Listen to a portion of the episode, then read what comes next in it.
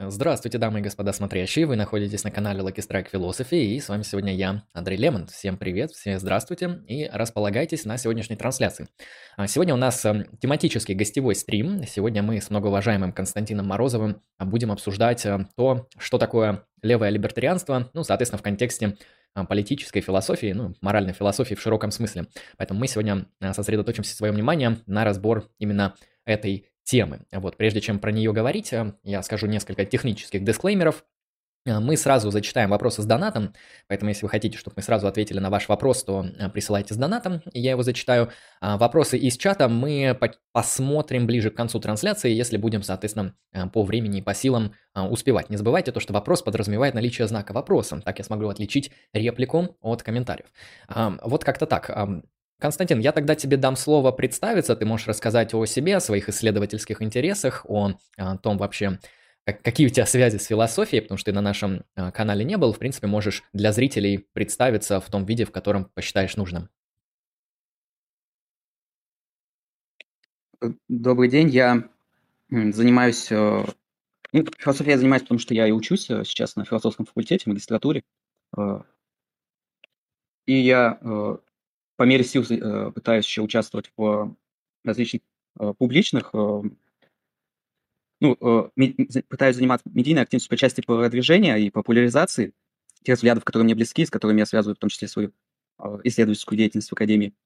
Вот. Ну, в основном это касается как раз-таки вопросов по моральной, политической философии, в основном с упором в либертарианство и, в частности, в левое либертарианство, как оно мейнстримно понимается в Академии. Угу, ну, то есть это... Ну, я думаю, это...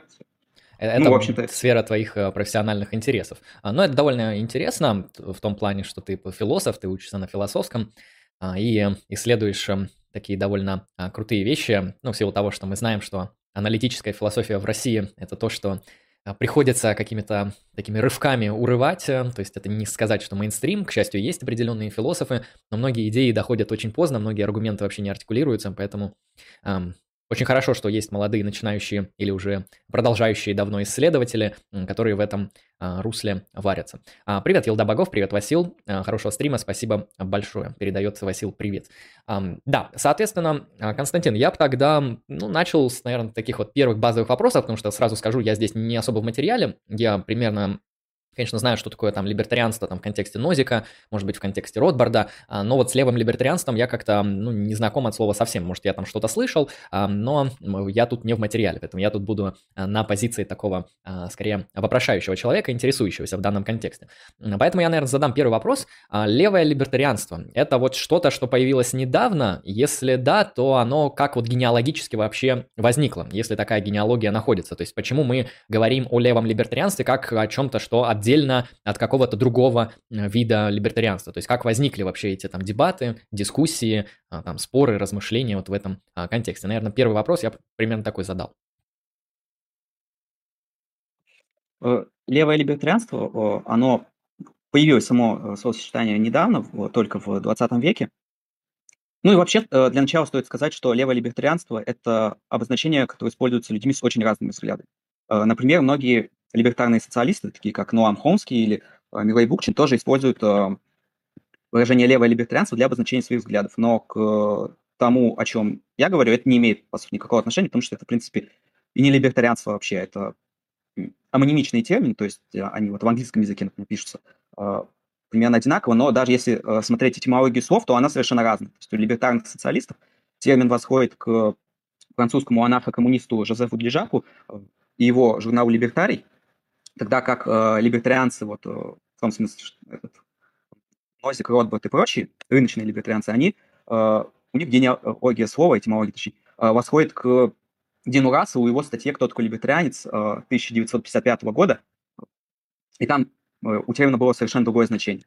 Вот. Э, но если говорить о либертарианстве, вот этой традиции, которую поддерживали Роберт и Нозик, то там все равно есть э, по меньшей мере два основных значения, которые придают левому либертарианству. И это также иногда обозначает как две конкурирующие школы левого либертарианства.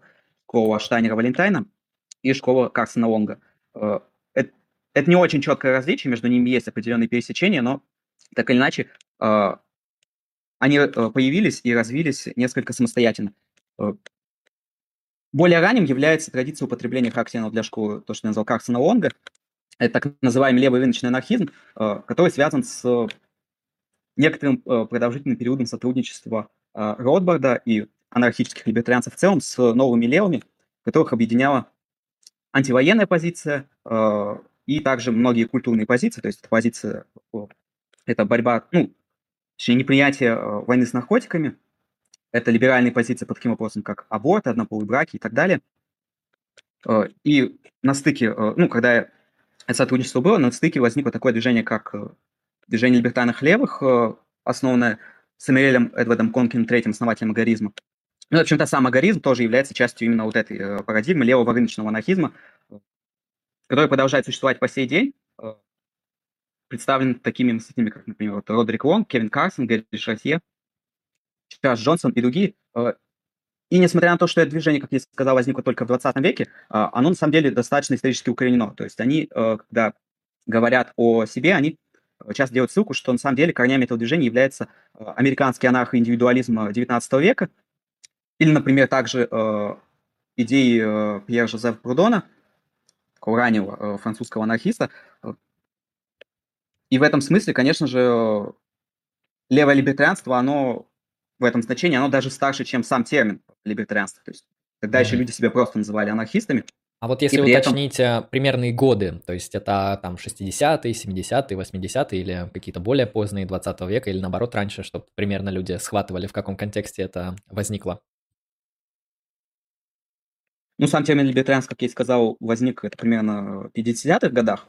Э, до этого есть люди, которых мы э, можем несколько анахронистично называть либертарианцами. Ну, тот же самый Мизес, э, Хайек и ранний период творчества, он еще раньше.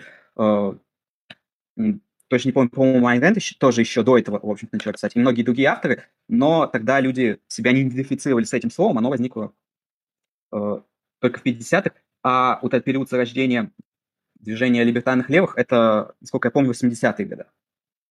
Угу, отлично.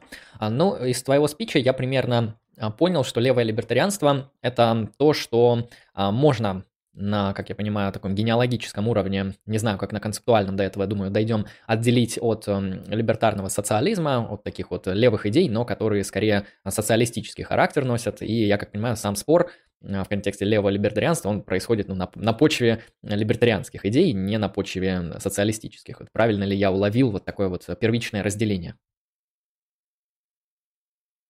Да, э, при этом некоторые левые либертарианцы, они в общем-то, вполне себе идентифицируют себя социализмом.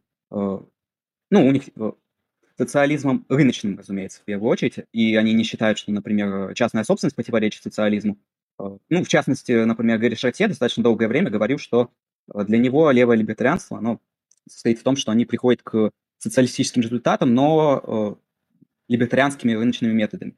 При этом, насколько я знаю, не, не так давно Шартье открестился от термина социализм, потому что ну, он несколько дискредитированный и для самих либертарианцев очевидно негативные коннотации имеет.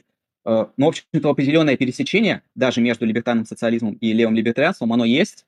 Э, здесь можно э, поставить вопрос о том, что чем ближе те или иные левые либертарианцы к либертарному социализму, тем меньше они являются, собственно, либертарианцами, и те, ну, они тем более склонны, например, идентифицировать себя как, скорее как анархисты, чем как либертарианцы. Но, в общем-то, определенные пересечения есть. Мгм. Хорошо.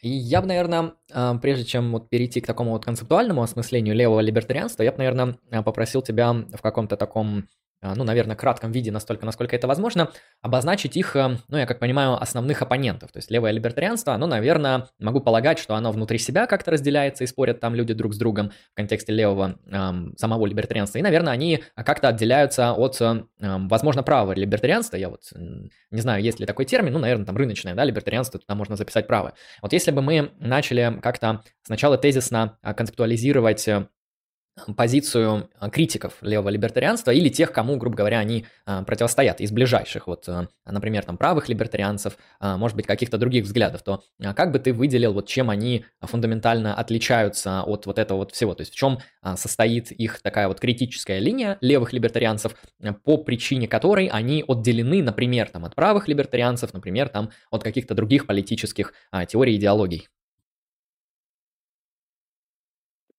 Да, э, здесь можно на самом деле э, разделить ответ на два, потому что, о чем я и сказал ранее, есть две э, конкурирующие школы леволибертарианства. Ну, возможно, даже не совсем правильно будет назвать конкурирующим, потому что между собой они не то чтобы активно спорят. Скорее, они просто одновременно используют один и тот же термин для самообозначения, и из-за этого в некотором роде так негласно конкурируют за обладание, так сказать, этим термином. Если говорить про левое либертарианство как левый рыночный анархизм, то для него основной мишенью критики является то, что сами некоторые левые либертарианцы, сейчас Кевин Карсон называет вульгарным либертарианством. А, под вульгарным действительно подразумеваются идеи, очень популярные среди э, современных либертарианцев. В первую очередь это представление о том, что э, свободный рынок – это то же самое, что и капитализм. То есть левые рыночные анархисты, они также называют себя антикапиталистами свободного рынка, и они настаивают на том, что э, ре, подлинная реализация свободного рынка приведет к гораздо более эгалитарным результатам, чем э, та экономика, которую мы видим сейчас, и которую мы сейчас э, традиционно обозначаем как э, капитализм. В частности, они считают, что э, в подлинно э, свободном на подлинно свободном рынке не будут существовать, например, такие практики, как эксплуатация труда. И, в принципе, многие отрицают э, наемный труд.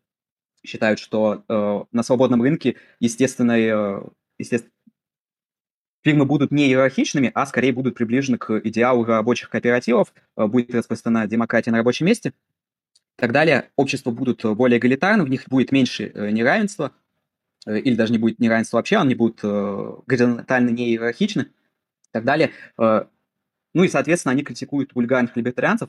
Ну, нек- многих, в частности, монархистов, они критикуют в принципе за то, что они считают, что государство – это необходимый институт. Многие левые рыночные анархисты, они достаточно радикально настроены против э, умеренного либертарианства и минархизма.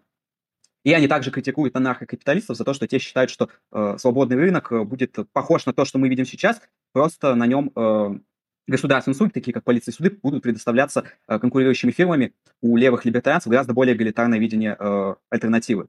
Э, а если говорить про второе направление, про то, что я назвал школой Штайнера-Валентайна, э, оно критикует, с одной стороны, оно является некоторым роде промежуточной позицией между либеральным эгалитаризмом и правым либертарианством, э, и оно критикует и тех, и других. Э, правых либертарианцев, э, левые в смысле Штайнера Валентайна, критикуют за их позицию по природным ресурсам. Ну и, в принципе, я думаю, сейчас, наверное, стоит это говорить. Левое либертарианство в традиции Штайнера Валентайна – это позиция, которая сочетает, с одной стороны, сильную приверженность самопринадлежности, то есть верить в то, что все люди являются собственниками самих себя, своего тела, своего труда и так далее – ну, как, собственно, все либертарианцы.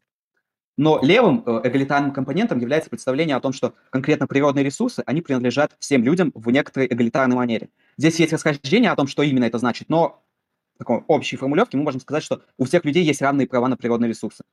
И поэтому, э, в отличие от правых либертарианцев, таких как Мюррей Ротберт или Роберт Нозик, ой, Роберт Нозик, левые либертарианцы этой традиции считают, что недопустимо неравное присвоение природных ресурсов. Человек, один человек не может присвоить себе, например, э, больше запасов э, нефти, допустим, чем э, все остальные. Какие следствия из этого как именно следует реализовать на практике систему равных прав на природные ресурсы, там есть некоторые расхождения, об этом мы, наверное, сегодня еще поговорим. Вот. Я, я тут И уточню, прав, если не против. То есть я как понимаю, вот в вышеописанном тобой дискурсе у либертарианцев в принципе есть некоторая общая базовая почва, из которой исходят э, и левые, и правые либертарианцы. И ты здесь ее обозначил как право собственности на э, самого себя, да, или право самособственности. Вот это вот естественное право, о котором там и Лок говорит, и Нозик говорит, и, в принципе, э, другие либертарианцы, которых мы знаем. А если, я как понимаю, левые они тоже не против этого права собственности на самого себя, и у них расхождение вот с правыми либертарианцами по вопросам того, что мы должны делать с некоторыми природными ресурсами. Я пытаюсь начертить карту, а есть ли здесь еще расхождение какие-то вот такие вот концептуальные. То есть мы увидели общий элемент, то, что они разделяют право собственности на а, самих себя. А можно ли тут еще набросать каких-то вещей, которые вот разделяют все либертарианцы, а потом мы, например, можем просто сразу выделить, а, в чем спорят левые и правые, и там уже а, предметно об этом говорить. В первую очередь левых либер... Ну, всех либертарианцев э, объединяет, э, как я сказал, э, принцип самопринадлежности. Ну, здесь, наверное, стоит сделать оговорку, о том, что не все на самом деле считают, что право самопринадлежности является естественным. Некоторые либертарианцы, они не верят в существование у людей естественных прав, и они, например, аргументируют, исходя из утилитаризма. Они считают, что э, право самопринадлежности, оно не существует у людей как естественное, но оно является некоторым базовым правом в том смысле, что когда мы признаем, что люди являются собственниками самим себя, то это позволяет нам более эффективно максимизировать полезность для всего общества в целом. Вот. И, соответственно, ну, могут быть и другие нормативные позиции, их на самом деле достаточно много, но чаще всего их сводят плюс к минус к двум основным конкурирующим направлениям, то есть основанное на естественных правах и основанное на утилитаризме. Вот. Э, а вот а, и... если мы это подняли, я бы с удовольствием вот, э, здесь, наверное, это как-то углубил бы, чтобы люди понимали, потому что, ну, я думаю, утилитарный принцип людям, а, в принципе, довольно очевиден. Ну да, то есть мы можем иметь разные представления о счастье, но вот э, утилитарная максима нам говорит, что максимизировать счастье в некотором аспекте, ну, в самом таком общем смысле, это вот и есть а, утилитаризм. Это для людей интуитивно понятно. А вот когда мы говорим, что у нас есть некоторая вот именно естественное право на самих себя. Вот а, как бы ты это отграничил от позиции утилитаризма? Потому что утилитаристы, они, как понимаю, утилитарные а, вот эти вот э, теоретики, они утверждают, что право собственности на самого себя это просто что нам выгодно, а, то, что повышает общую полезность. А если брать про тех, кто считает, что это естественное право, вот на уровне нормативной этики, как бы ты это отделил? Потому что я знаю то, что ты довольно неплохо разбираешься и в теории естественных прав. Вот мне кажется, это было бы интересно проартикулировать для людей, как вот это вот естественное от э, утилитарного отличается. Да, там тем более вот спросили, а как это право обосновать, если не утилитарно? Э, подходов на самом деле тоже существует к обоснованию достаточно много, и э, есть э, статья «Миф о самопринадлежности», написанная Базом Вандервозеном и Джейсоном Бренном, где они как раз-таки разбирают то, что они считают заблуждением относительно либертарианской концепции самопринадлежности, о том, что э, это просто нечто, что берется как аксиома, и дальше уже из этого все уводится. Они говорят о том, что это скорее э, следствие на определенном этапе из э, более глубинных нормативных посылок, чем э, исходный пункт, который не критически берется, из которого мы все исходим. Э, обосновать его можно, например, э, конкретно Гэри Шартье, есть такой очень интересный взгляд, э, теоретик э, конкретно левого либертарианства, который исходит из э, традиции Финиса Гризе, называемого неоклассического естественного закона, э, который он, э, там, в общем-то, подход основывается на том, что существуют некоторые вещи, которые всем людям э, в силу их природы, ну, к которым люди стремятся просто в силу своей природы, к которым все люди универсально стремятся, которые все хотят достичь. Это, эти вещи называют базовыми благами. Таким базовым благам, как правило, относят, например, жизнь, знания, иногда физическое удовольствие и прочие вещи, которые являются для людей само желанными просто ради самих себя к которым люди стремятся, не ради чего-то другого, а просто потому что самим этим вещам у них есть некоторый э, сильный интерес. Я бы сказал, и... они обладают эти вещи, базовые блага, внутренней ценностью. То есть они нам нужны не для достижения каких-то альтернативных целей, как, например, молоток нужен, чтобы забить гвоздь или выкорчевать его, а они ценны в силу своих внутренних свойств. То есть мы их ценим не для чего-то, а в силу а, внутренних а, каких-то характеристик. Да, именно так.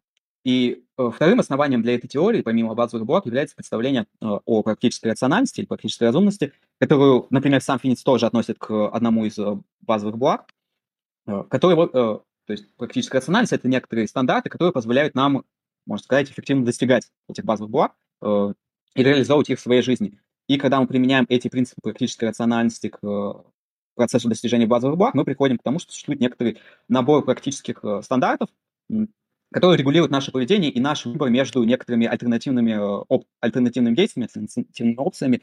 Э, и когда мы формулируем такие стандарты, мы можем сформулировать их в качестве некоторых общих моральных правил. Э, и, соответственно, когда мы формулируем их в виде вот этих общих правил, мы получаем некоторые правила, некоторые универсальные кодексы поведения, которые мы можем распространить на всех людей. И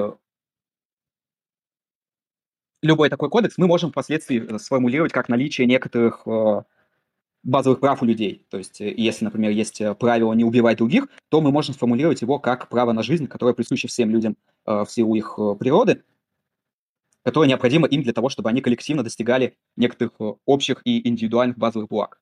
Вот, я думаю, так это можно сказать. И э, Гэри Шатье, он, в общем-то, просто подводит к тому, что на определенном этапе вот эти практические стандарты требуют, чтобы мы признавали людей собственниками самих себя. Это довольно интересно. Я бы, наверное, попросил бы Э, чтобы для людей было немножко понятней, вот как-то пример привести, вот как мы из вот этих вот принципов э, практической рациональности доходим до естественного права, потому что я примерно понял, там, например, эм, убийство аморально, и вот э, у нас есть право на жизнь, а вот есть ли какие-то промежуточные этапы, которые вот к этому подводят, ну или может на другом примере, какой, какой тебе удобнее, то есть мне просто интересно а, увидеть, как этот механизм работает, как мы через практическую рациональность приходим к некоторому естественному праву.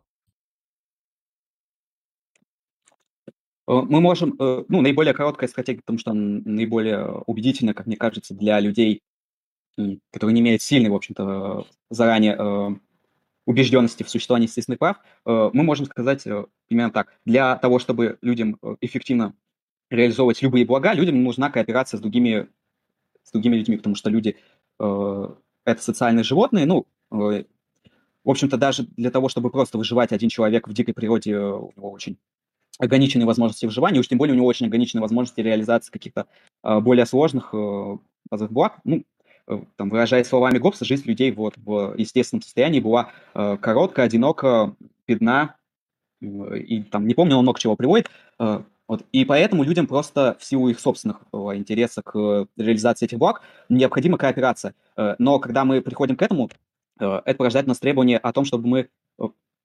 Я даже так немного переформулирую. Эффективная кооперация возможна только в обществе, в котором существуют некоторые стандарты, формализованные, как люди будут относиться друг к другу, чтобы они знали, чего они могут ожидать от других людей. Сложно эффективно кооперировать с другими людьми, если мы не знаем, чего от них ожидать, и уж тем более, если мы не знаем, каких агрессивных действий по отношению к нам самим мы можем от них ожидать.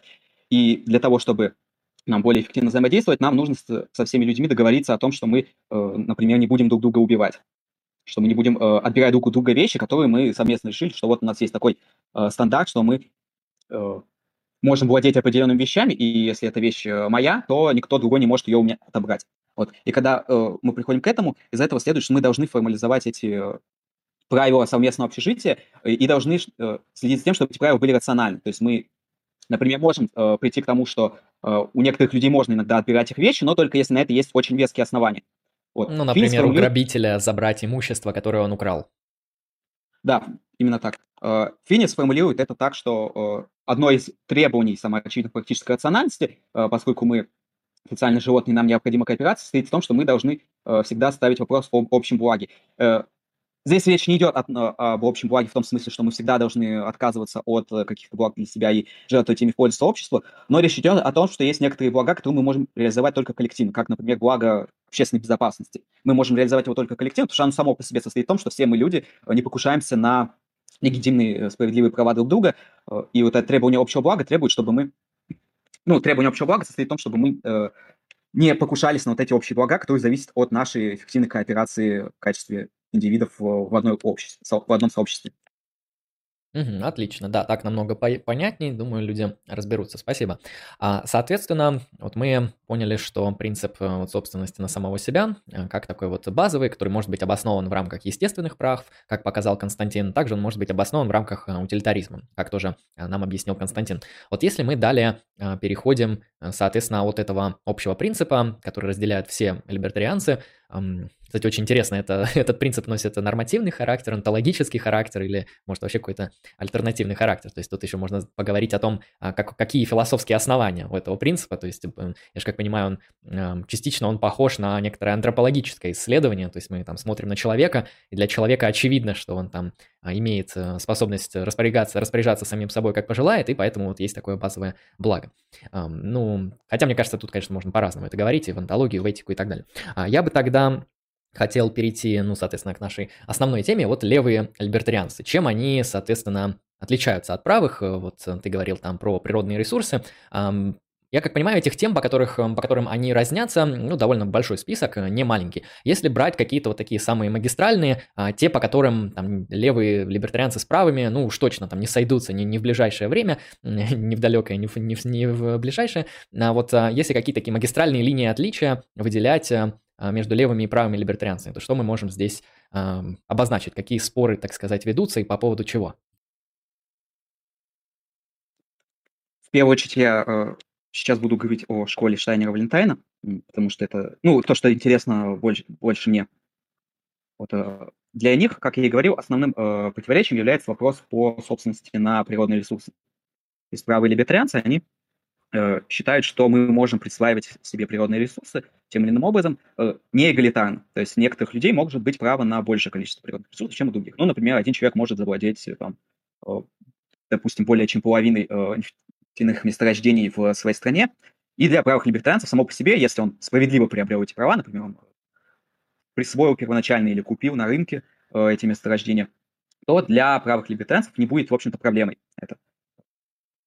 Для левых э, у них есть весьма строгое требование вот об этом равенстве прав. Э, как мы можем прийти к этому? Ну, в общем-то, традиционный э, способ, которым выявляется это противоречие между правым и левым либертарианцем, это позиция по так называемой оговорке Лока.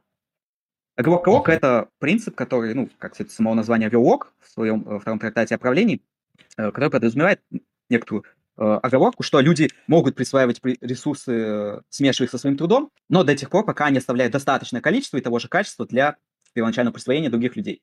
Э, некоторые правые либертарианцы, они в принципе отрицают, что, что мы должны признавать эту оговорку, такие как э, Мюррей Ротбард или э, Ян Нарвисон, они считают, что нет никаких регулятивных ограничений на первоначальное присвоение, кроме того, что это должны быть действия, которые там не нарушают принцип неагрессии. То есть там, если, допустим, человек э, никого не убивает, не совершает никакую агрессию по отношению к другим людям, присваивая какой-то ресурс, э, то даже если в результате присвоение будет неравным, это будет справедливо. Другие правые либертарианцы, они признают, что существуют некоторые вот это вот ограничения, и сам термин оговорка Лока его вел э, Роберт Нозик. Ну, Роберт Нозик, он правый либертарианец, но он тоже признавал, что существуют подобные ограничения, но правые либертарианцы, они склонны интерпретировать оговорку Лока очень слабым образом. То есть они считают, что из нее э, следует, э, ну, конкретно Нозик, например, вот его вариант оговорки, который называют оговоркой Нозика, э, он устанавливает всего лишь, что в результате присвоения никто не должен оказаться в положении худшем, чем он оказался бы, если бы ресурс не был присвоен. Э, например, если существует некоторое поселение, э, которое в основном, основным э, источником пропитания для них является пруд неподалеку, где они ловят рыбу, и приходит какой-то один человек, который присваивает себе пруд весь и говорит, что теперь здесь никто не может ловить рыбу, если он, допустим, не заплатит за это право. Вот с точки зрения Нозика это будет нарушать оговорку Лока, потому что люди из этого поселения, они оказались в положении худшем, чем если присвоения не было. И, по мнению Нозика, в таком случае права собственности присвоите они либо освобляются, ну, в том смысле, что они, э, его требования э, платить ему обязательно становится нелегитимным, либо он обязан предоставить какую-то компенсацию. Например, он будет э, тем людям, которые ловили здесь рыбу, э, гарантированно э, предоставлять какие-то альтернативные источники питания, например, если он будет делиться с ними урожаем и так далее. Вот. Mm-hmm. Но при этом само по себе неравное владение природными ресурсами, оно по-прежнему допустимо. Я вот тут тогда уточню насчет оговорки Лока-Нозика. Um, а какие у этой оговорки, соответственно, концептуальные основы? То есть вот ты говоришь, что ее принимают некоторые правые либертарианцы, некоторые ее не принимают, ее принимают некоторые левые, ну или, наверное, все, я тут э, могу ошибаться. А, соответственно, мы их принимаем в каком-то смысле как аксиому, как некоторое такое интуитивное, очевидное положение, или она тоже откуда-то выводится, то есть из какого-то, может быть, альтернативного принципа справедливости или из того же принципа сам, собственности на самого себя. То есть это а, для меня, вот мне интересно чисто концептуально, это вещь выводная из, из каких-то других оснований, или она вот просто кем-то принимается, а кем-то не принимается на основании просто так же, как мы принимаем аксиомы, как что-то, что для нас там очевидно или не очевидно. As we can. Э, вообще, эта оговорка, она может быть выведена в том числе из права самопринадлежности, и э, один из самых известных современных либертарианских философов, занимающихся теорией естественных прав, Эрик Мак, э, он, например, у него есть альтернативный праволибертарианский вариант оговорки Лока, который он называет оговоркой самопринадлежности. Она в некоторой степени отличается от Нозика, но, в общем-то, мы можем рассматривать ее как некоторого рода исправление оговорки Нозика и более удовлетворительный ее вариант. С его точки зрения, он, оговорка самопринадлежности, она основана на том, что поскольку эффект, некоторого рода, в некотором смысле эффективность самопринадлежности является Э, основанием и смыслом э, естественных прав, то э, мы не должны допускать, чтобы практика этих прав подрывала свое собственное нормативное основание.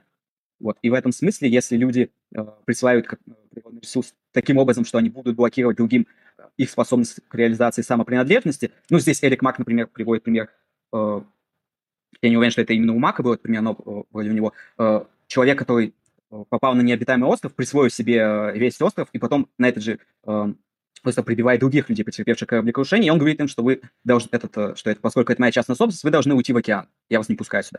А, и таким образом он блокирует им спос- э, возможность взаимодействовать с миром, способность реализовывать свою самопринадлежность, э, просто практикуя обще- свою частную собственность, свои права. Вот, и с этой точки зрения Мак говорит, что поскольку был, ну, практика прав не должна подрывать вообще тот смысл, то основание, ради чего права существуют, то мы можем ослабить права собственности этого человека на его остров, если мы, конечно, вообще признаем, что человек может физически присвоить себе весь остров, вот, то он должен пустить других и не мешать им, э, как минимум, выживать на этом острове. Вот. Uh-huh. Можно так интерпретировать. Ну да, в принципе, звучит э, довольно-таки очевидно, раз у вас э, базовый принцип, э, связанный с правом там распоряжаться собой, с правом собственности на самого себя, на реализацию каких-то своих возможностей. Если вы находите вопиющую ситуацию, где а, подобный принцип принципиально невозможно никоим образом организовать, как вот в примере с островом наиболее наглядно, то мы можем ограничить вот эту возможность а, распоряжаться вашим островом а, для того, чтобы другие базовые блага, ну, там, жизнь, не знаю, там, здоровье, как-никак жить в море немного сложно, особенно в течение нескольких часов там холодно, вот, это подорвет вашу жизнь, как-то так. Хорошо, с твоего позволения я зачитаю донат. А, тут как раз-таки вопрос по поводу ресурсов. Отправил донатер. А, человек с ником Яша Лава 30 рублей, спасибо большое. Вопрос по поводу ресурсов. Как при отсутствии государства будет пресекаться деятельность браконьеров? И будет ли вообще? В обратном случае многие виды на Земле вымрут, что вряд ли скажется в будущем благоприятно на нас. Да, хороший вопрос. Что будет с браконьерами при либертарианстве? Э, ответ зависит от того, какую именно либертарианскую позицию мы займем, потому что их много, и либертарианцы, которые не отрицают э, необходимость существования государства, они могут, в общем-то, согласиться с тем, что государство просто должно бороться с браконьерами. Вот. Многие либертарианцы, э, ну, у меня нет цифр сколько точно, но есть такое мнение, что на самом деле большинство либертарианцев не считают необходимым признать государство. Вот. И в этом смысле каких-то особых конструкций придумывать не надо. Нужно просто, чтобы государство эффективно выполняло те функции, ради которых оно существует. Другой вопрос, что долж, должно ли входить в эти функции э, борьба с браконьерами. Ну, э, здесь как раз-таки все подходит к тому, какую позицию по природным ресурсам мы занимаем. Э, Право-либертарианская позиция состоит в том, что природные ресурсы должны просто быть распределены между людьми, и, соответственно, в том числе, например, различные заповедники, парки, природные зоны, они просто должны быть частными, и люди должны ну, и если они частные, то животные, обитающие на этой территории, они тоже являются частной собственностью владельца, и дальше уже владелец должен так или иначе пытаться пресекать. Ну, если мы признаем, что должно существовать государство, то владелец может просто делегировать государству защиту своих прав собственности, если он платит налоги. Вот если речь идет об анархическом обществе, то, я думаю, многие анкапы э, здесь бы ответили, что просто э, частный собственник, он должен обращаться к частному охранному агентству или должен сам содержать, собственно, частное охранное агентство, которая будет заниматься борьбой с браконьерами. Вот. Э, левые либертарианцы считают, что природные ресурсы, а если мы признаем, что ну, многие признают, что, в общем-то, животные и их э, природная среда, они тоже, это тоже, в общем-то, природный ресурс. Э, левые либертарианцы в большинстве своем, ну, с традицией Штайнера Валентайна, что нам необходимо государство, и, соответственно, мы можем рассматривать браконьерство как раз-таки как нарушение принципа, что все люди должны иметь равные права на природный ресурс. Браконьеры, они в некотором роде присваивают более чем свою равную долю, и, соответственно, государство должно бороться с браконьерами просто вот, в качестве одного из логических следствий от принципа, что у всех людей на это равные права. Угу, хорошо, спасибо за ответ. Да, если что, донатьте, вопросы с донатами мы зачитаем сразу. А, хорошо, если продолжать говорить то, что мы обсуждали по поводу а, природных ресурсов, на которые делают такой большой акцент левые а, либертарианцы. А вот ты здесь несколько раз упомянул о равных долях, о, вот я как понимаю, некотором справедливом распределении, присвоении этих ресурсов. Ну и здесь, я как понимаю, ведутся, наверное, основные дебаты по поводу того, что это значит. То есть, когда мы говорим о том, в каком количестве или в каком качестве должны эти ресурсы как-то честно или наоборот нечестно там распределяться, здесь, наверное, проходят какие-то ожесточенные споры, я могу полагать. Вот если какие-то основные интересные тебе позиции выделять, что мы тут можем а, выделить по поводу, соответственно, что мы имеем в виду, да, когда а, говорим о том, что а, ресурсы должны быть распределены так, вот с точки зрения левых либертарианцев. Да, именно здесь существуют некоторые расхождения и разные позиции. Э, одна из возможных позиций – это левое либертарианство совместного владения, равного владения или коллективного владения. Э, это позиция, которая связывается с такими современными теоретиками, как Джеймс Гринбаум. Э, из более ранних э, некоторых Джеймс Грин, предшественником считается, считаются такие мысли, как Гуга Гроци и Самуэль Кульфендорф, достаточно ранние. И эта позиция стоит в том, что люди просто имеют права коллективного владения природными ресурсами, и они должны, соответственно, коллективно ими распоряжаться. То есть мы можем сказать так, что э, определенное сообщество людей, э, это причем может быть как э, государство демократически управляемое, так и, например, какая-нибудь конфедерация анархистских коммун, э, они должны осуществлять определенную политику путем коллективного принятия решений. Возможно, они должны голосовать или э, иным образом могут, например, делегировать э, право распоряжаться э, государству от своего имени, при условии, что они согласны с властью этого государства, э, исчислением согласия являются определенные демократические процедуры, по которым государство существует. Вот. Э, и, соответственно, государство просто будет э, принимать коллективно решение о том, что мы будем делать с природными ресурсами. Э, другая, и, как мне кажется, гораздо более популярная позиция, говорит о том, что мы не имеем прав коллективного владения, но мы имеем права на равные доли природных ресурсов. Это значит, что мы, не должны, мы должны присваивать природные ресурсы в частную собственность, и у каждого должно быть равная доля. Но есть одна проблема, что в первую очередь, э, интуитивно кажется, что реализовать это просто. Нам достаточно э, взять все природные ресурсы, э, разделить их, ну, взять количество людей и поделить так, чтобы каждому доставался определенный объем природных ресурсов, равных рыночной стоимости, равных друг другу по рыночной стоимости. Вот. Но есть у этого куча проблем. Одна из наиболее очевидных – это что люди – это не какая-то стабильная масса. Люди постоянно рождаются новые, умирают, одни люди сменяют других, поколения сменяют друг друга и так далее. Э, другая проблема информационная в том, что э, агрегировать вот эту всю информацию, как о количестве людей, так и о рыночной стоимости всех природных ресурсов, чтобы обеспечить вот это вот равное распределение. Ну, ни один агент это не может сделать по тем же самым причинам, по которым э, рыночный социализм, не, ой, не рыночный, а плановый социализм невозможен, как писал об этом Хайп, потому что не может существовать ни одно государство не может оперативно агрегировать э, в нашем меняющемся мире всю необходимую информацию для э, принятия эффективных решений об распределении. Вот. Соответственно, альтернативное решение, которое предлагают современные либертарианцы э, вот, позиции равных долей, такие как Гиллинштайнер, состоит в том, что мы должны, э, что мы можем допустить неравное распределение природных ресурсов э, и неравную собственность на природные ресурсы при условии, что люди будут платить налоги на эти природные ресурсы. Чаще всего это связывается с предложением такого э, американского экономиста Генри Джорджа, э, ну и, в принципе, эту позицию сейчас называют э, джорджистским либертарианством или геолибертарианством, неоджорджизмом. Вот. Э, Джордж предлагал э, отменить все налоги, но при этом оставить налог на стоимость земли. Некоторые современные неоджорджисты, они дополняют к этому некоторые другие налоги, например, налоги на наследство, налоги на выброс углерода и так далее, и, и, пытаясь использовать примерно ту же самую логику. Вот. И когда мы собираем извлекаем, так сказать, стоимость самих неулучшенных природных ресурсов через налогообложение, э, мы формируем определенный социальный фонд, который как раз-таки должен уже распределяться поровну равными долями. То есть речь идет просто о том, что мы взимаем э, налоги на природные ресурсы, а впоследствии перераспределяем эту сумму в виде э, безусловного базового дохода.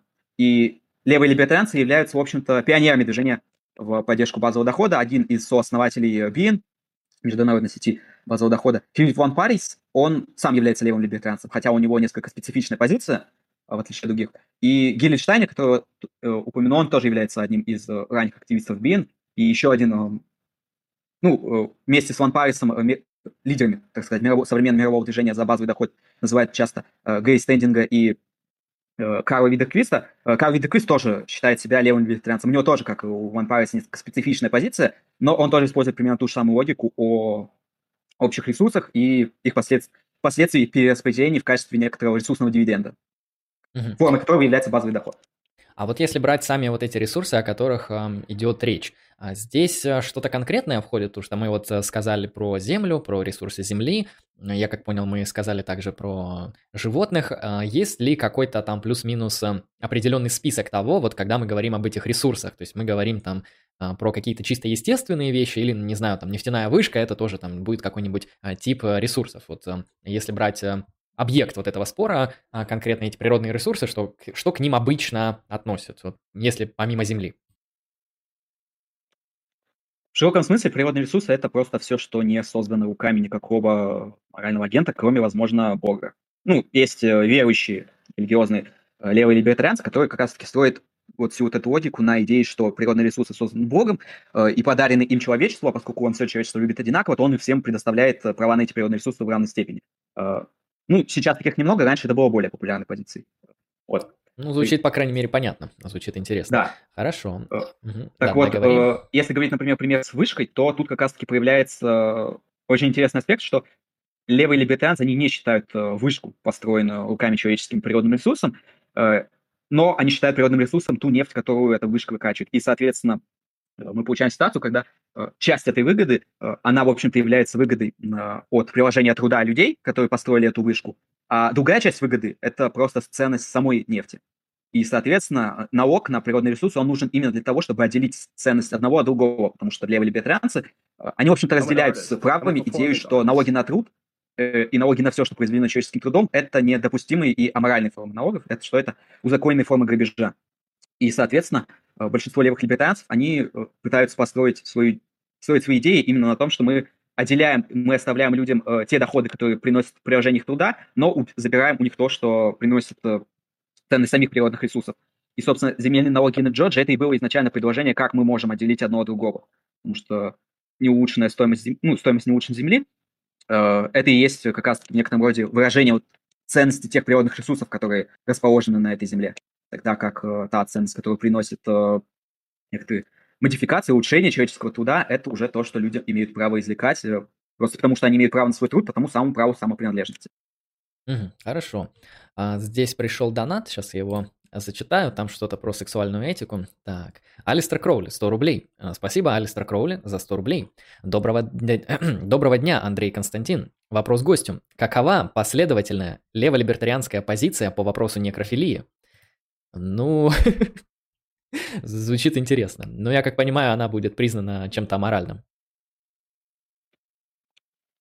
Нет, ну, у людей есть сам, право самопринадлежности, и если мы признаем, что право самопринадлежности, оно, как и другие права людей, в некотором роде продолжаются после их смерти, то, ну, естественно, некрофилия недопустимо, потому что мертвый человек не может дать согласие на секс с его телом. Ну, можно в принципе сказать, что сексуальная практика – это практика только по согласию, и мертвый человек такого согласия дать не может. То есть мы не обязательно можем говорить о том, что эм, там у него продолжаются естественные права или не продолжаются. Мы просто можем сказать, что там не аморальная форма секса – это секс по согласию. Соответственно, мертвый человек не может дать согласие, Э, следовательно, любой секс с таким человеком, ну, точнее, это по факту с трупом уже будет, а, не будет являться э, морально допустимым в силу того, что такого согласия нет. А, вот как-то так. Ну, примерно та же тема, та же аргументация работает с животными. То есть почему зоофилия также является аморальным с точки зрения большинства нормативных систем, а потому что животные, они просто-напросто не могут дать согласие. Согласие является необходимым признаком для морально допустимого полового акта, ну, чтобы не произошло изнасилование, которое является аморальной формой сексуального акта, ну, то есть все это довольно неплохо прорабатывается в сексуальной этике или этике секса, там, э, философии секса, так называемой. И эм, животные не могут дать согласие, потому что у них нет агентности, как и дети, как и мертвые. Поэтому акты половые с этими существами э, будут морально недопустимыми. Вот как-то так я бы ответил. А, хорошо, э, вернемся тогда к природным ресурсам. А вот я еще хотел уточнить такой вопрос. А а нужно ли нам, то есть кто-нибудь артикулирует какой-нибудь э, акцент на то, что есть природные ресурсы, которые для нас э, значимы и которые для нас не значимы? Ну, то есть, например, очевидно, что для нас значима там земля, золото, нефть, э, не знаю, воздух, деревья – но в то же время, наверное, я просто не эксперт в геологии, наверное, есть какие-то природные ресурсы, которые для нас, ну, в принципе, нам на них пофиг. Например, дно океана, до которого там невозможно добраться, это же по факту природный ресурс. Там есть, наверное, какие-то особые типы, не знаю, там ракушек или э, рыбок. И вот нам, в принципе, на эти ресурсы пофиг. Это разделение, оно здесь играет значимую роль вот э, в этой интерпретации или нет? Или мы будем учитывать вообще все потенциально возможные допустимые природные ресурсы? Или мы будем только учитывать те, с которыми у нас есть э, а, фактическая возможность использовать их в качестве значимых объектов? Я думаю, это просто не имеет э, особой роли, потому что если... Потому что вообще нам интересно в рамках этой позиции, потому что мы обсуждаем права на присвоение, права пользования, права част сохранения в частной собственности тех или иных природных ресурсов. И, в общем, все это предполагает, что это распространяется на те природные ресурсы, которые людям интересны. То есть, если человеку зачем-то нужно обсуждать право присвоения а, какой-то ракушки, то, скорее всего, потому что ему эта ракушка чем-то интересна. Да, в принципе, вот. в принципе наверное, соглашусь. А те ресурсы, ресурсы, которые нам не интересны, которые, ну, которые нам безразличны, э, скорее всего, мы не будем их обсуждать, просто потому что они там где-то валяются, и для нас не имеет э, значимости. А если бы имело, просто, они просто перешли первую категорию ресурсов, нам, которые нам интересны. Угу. Я просто на секунду подумал, что это может быть значимо для, например, присвоения ресурсов э, с других планет. А, то есть не с нашей Земли, а откуда-нибудь там из, из космического пространства. Ну, в принципе, да, это а, понятно. А я бы тогда хотел перейти к экономическим различиям между левыми правыми либертарианцами, если вот по вопросам природных ресурсов мы как-то проговорили кейс, если что-то еще хочешь по этому кейсу добавить, то а, без проблем, и потом можем перейти к а, экономическим каким-то кейсам, то есть как там, кто понимает рынок, какие основные споры, различия левых, правых либертарианцев по вопросам рынка? Я бы добавил разве что, что помимо позиции либертарианства равных долей, которую сказал, существует также позиция либертарианства равных возможностей, которую защищают такие теоретики, как Питер Валентайн и Майкл Оцука. Э, она состоит в том, как в позиции равных долей предполагается, что мы должны присваивать э, природные ресурсы в частную собственность, и мы должны распределять некоторые справедливые доли, но они отличаются тем, что они считают, что эти доли, они не должны быть равными. То есть в первом варианте э, мы просто распределяем их по равной для всех рыночной ценности, тогда как во второй позиции э, привносится некоторый элемент эгалитаризма удачи, потому что считает, что мы должны э, не стремиться дать всем равные доли, а должны дать всем такие доли, которые бы выравнивали наши возможности для благосостояния.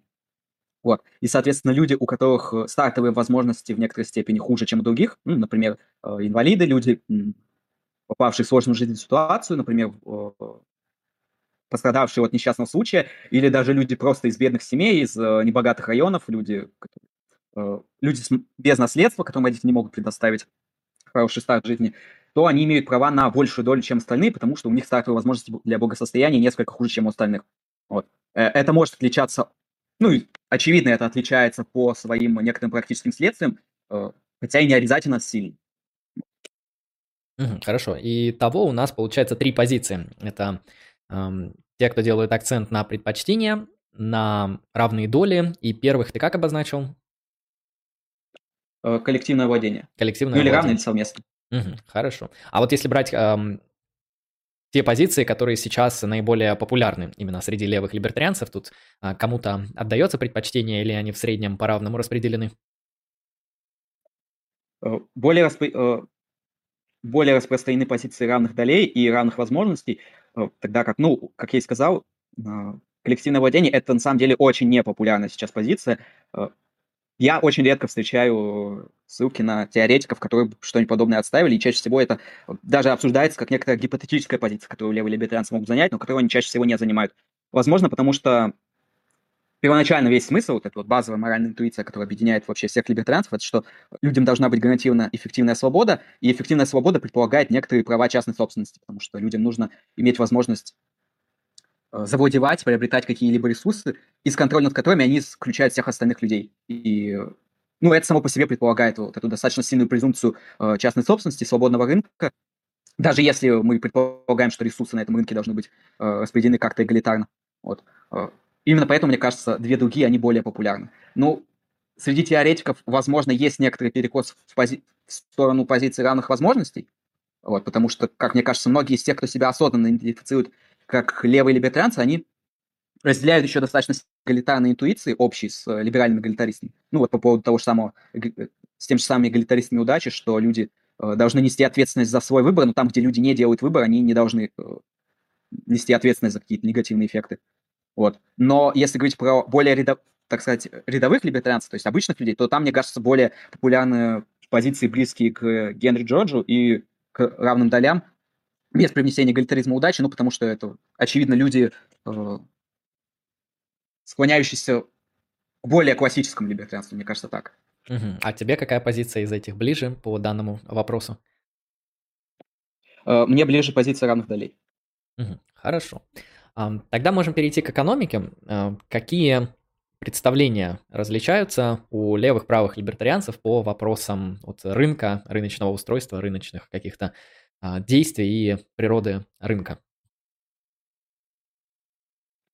Э, в целом здесь левые либертарианцы в традиции считания Валентайна не сильно отличаются от э, всех остальных. Они также считают, что рынок, рынок это просто некоторый инструмент для добровольного взаимодействия людей, и что если э, на старте мы имеем некоторое справедливое распределение прав собственности, то на выходе любое, любой результат этих добровольных взаимодействий, если никто не будет в них вмешиваться, никто не будет осуществлять агрессию, речь как о частных лицах, так и о государстве, конечно же, в первую очередь, э, то на выходе мы получим справедливое распределение, даже если оно будет неравным. То есть э, левых либертанцев от правых отличает просто вот эта интуиция, что э, на старте мы должны обеспечить справедливое распределение в том, что касается прав на природные ресурсы. И если, вот, ну, интуитивно таком, если мы ставим мысленный эксперимент, кажется, что достаточно просто взять в самом начале, в, первой точке определить сложить стоимость всех ресурсов, распределить, чтобы всех было поровну, а дальше люди просто обмениваются как хотят, без вмешательства государства, без каких-то регуляций и прочего, то, конечно же, в реальной экономике, по причинам, которые я ранее озвучил, это невозможно, и поэтому они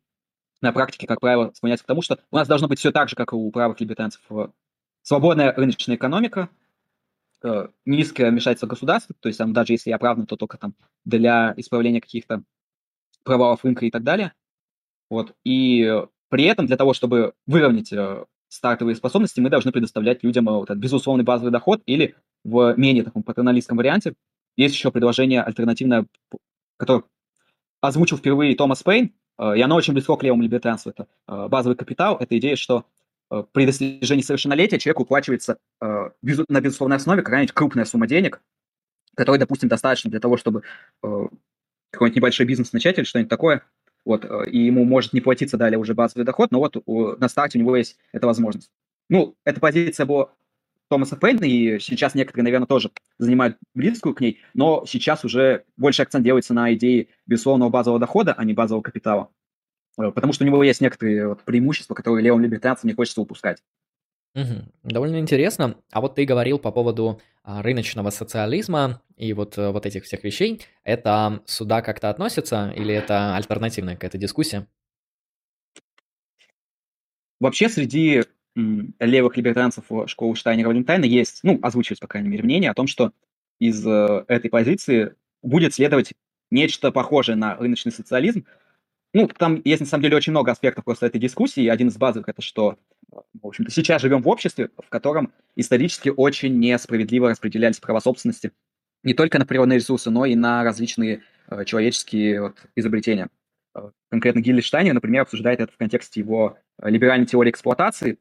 Э, то есть он говорит, что когда э, права кого-либо нарушаются, то это вносит определенное искажение в рыночное распределение, и в результате это искажение, даже если в будущем права нарушаться не будут, а, оно становится эксплуатирующим по отношению к э, определенным людям. А тут у нас э, есть большой бэкграунд некомпенсированной исторической несправедливости, э, и некоторым может показаться, что для исправления этого нам необходимо установить что-то вроде рыночного кооперативного социализма, но это не общая позиция, и конкретно Штайнер, то есть Штайнер раньше в ранний период творчества э, поддерживал что-то похожее на рыночный социализм, но в будущем он склонился к тому, что э, для того, чтобы исправить современный капитализм, достаточно просто ввести три справедливых налога, как он это называет. Это налог на наследство, налог на стоимость земли и э, самое странное его предложение, потом можем объяснить, что он значит, налог на генетические дарования, и распределять это все через безусловный базовый доход. И этого уже будет, как он считает, достаточно для исправления нынешней экономики.